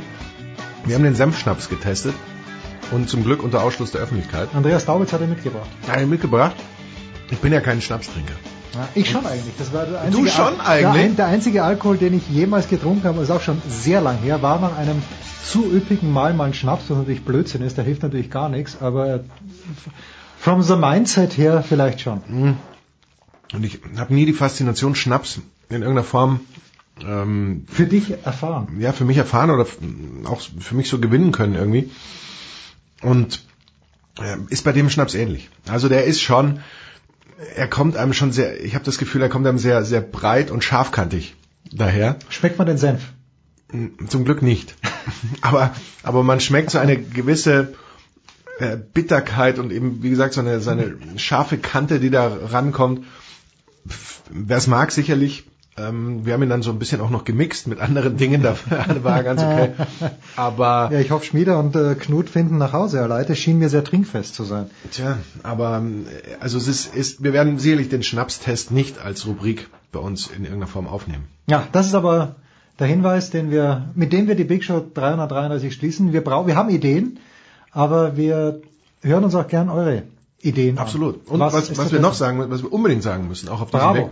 Vielen Dank an alle, die eingeschaltet haben. Also, dass so viele live dabei Ja, Moment, sind, Moment. hätte ich nie gedacht. Der große Dank natürlich an Kai Pahl. Natürlich, Dass, ja, Wahnsinn. uns, dass uns der große Kai Pahl gelistet hat im Screensport. Ich hoffe, die er hat- größte anzunehmende Ehre. Ich glaub, hoffe, er hat gesehen, dass ich ihn in meiner Instagram Story erwähnt habe, wo ich mich auch Kai sehr bedankt habe alles. dafür. Ich Kai denke nämlich auch, Kai sieht alles. Und äh, vielen Dank an, an dieser Stelle natürlich auch an ihn.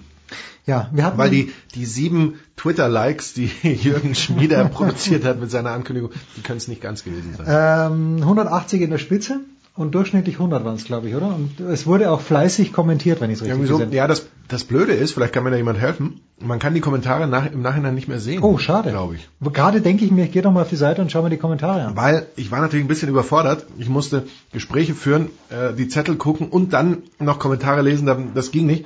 Und wie ihr wisst, waren wir ohnehin überfordert, haben deswegen vom Handy nur gestreamt, was aber so hoffentlich qualitativ. Nee, qualitativ war großartig, Gut weil war. Aleite hat, glaube ich, auf ihrem Handy mitgeschaut. hatten wir schon eine, einen Zuschauer. Ich habe mir das danach auch nochmal angeguckt. Fand vor allem toll, wie Jens Hulber in dem Moment, wo ich sage, ciao, bis zum nächsten Mal, sofort sagt, so, und jetzt wird gearbeitet. und das ist nämlich auch noch drauf. Äh, insofern zei- spiegelt das auch, ist es auch ein, ein Zeitzeugnis, ein Ja. Zeitdokument ähm, über die Ver Arbeitsverhältnisse hier bei, beim Sportradio. So, Dankeschön alle miteinander. Weihnachtspakete kann man schnell noch bestellen und äh, man darf uns auch unterstützen, nach wie vor, damit es uns weiter gibt.